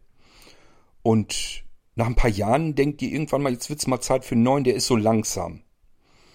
Ja, aber warum ist er langsam geworden? Er war, kann ja nicht anfangs, boah, ist der schnell gewesen sein und plötzlich lahmt der. Da muss ja irgendwas zwischenzeitlich passiert sein. Und das ist kein Naturgesetz. Das ist nicht, weil der altert, korrigiert oder irgendwie sowas, sondern weil da irgendwelches Zeugs drauf läuft, was vielleicht gar nicht unbedingt gebraucht wird, was ihr euch irgendwann mal nebenbei mit installiert habt und euch jetzt den ganzen Prozessor da auslastet oder viel Arbeitsspeicher verplempert, obwohl ihr das Zeugs gar nicht benutzt. Ich hoffe, mit diesem Podcast könnt ihr jetzt ein bisschen auf die Suche gehen. Wenn ihr Hilfe braucht, dann meldet euch äh, bei Blinzeln. Denn ähm, dann versuchen wir weiter zu helfen. Entweder in der Community, das heißt, andere Anwender können euch dann helfen. Oder aber, wenn ich das Gefühl habe, das ist was für ein Irgendwasser, wo ich euch mal irgendwie was zeigen kann, dann mache ich das natürlich auch. Das ist das Schöne, wir müssen euch bei Blinzeln nicht unbedingt etwas andrehen, etwas verkaufen. Wir verkaufen euch etwas, wenn ihr das haben möchtet, wenn ihr das braucht, gar keine Frage. Und das lassen wir uns auch ganz normal vernünftig bezahlen. Das ist auch keine Frage. Aber ähm, wir sind nicht darauf angewiesen und müssen euch nicht irgendeinen Scheiß andrehen und müssen euch nicht irgendwas erzählen, was einfach nur ja Unsinn ist, einfach nur Quatsch ist. Mich ärgert das wirklich, dass da draußen so unseriös ähm, gearbeitet wird. Ich vermute leider aus Unwissenheit. Also ich hätte noch nicht mal gesagt, dass es Böshaftigkeit oder weil die Leute einfach gezwungen sind, was zu verdienen, sondern ich befürchte wirklich aufgrund der Äußerungen, von denen ich so nebenbei mitbekomme, dass sie einfach wirklich keine Ahnung von dem haben, was sie da tun. Und das ärgert mich tatsächlich schon.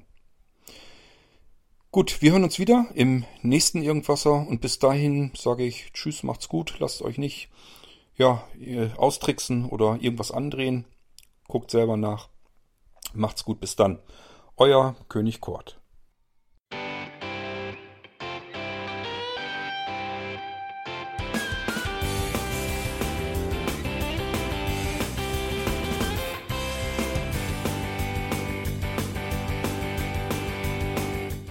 Das war Irgendwasser von Blinzeln.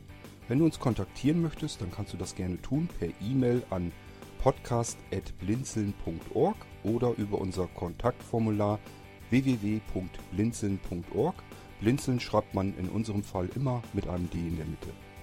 Wenn du möchtest, kannst du uns sehr gerne auch einen Audiobeitrag auf unseren Podcast Anrufbeantworter sprechen. Der hat in Deutschland die Telefonnummer 05165 439 461. Und wenn du uns aus dem Ausland anrufen möchtest, dann ersetze einfach die erste 0 gegen die 0049 für Deutschland. Wir bedanken uns für dein Interesse und freuen uns schon darauf, wenn du auch beim nächsten Mal wieder mit dabei bist.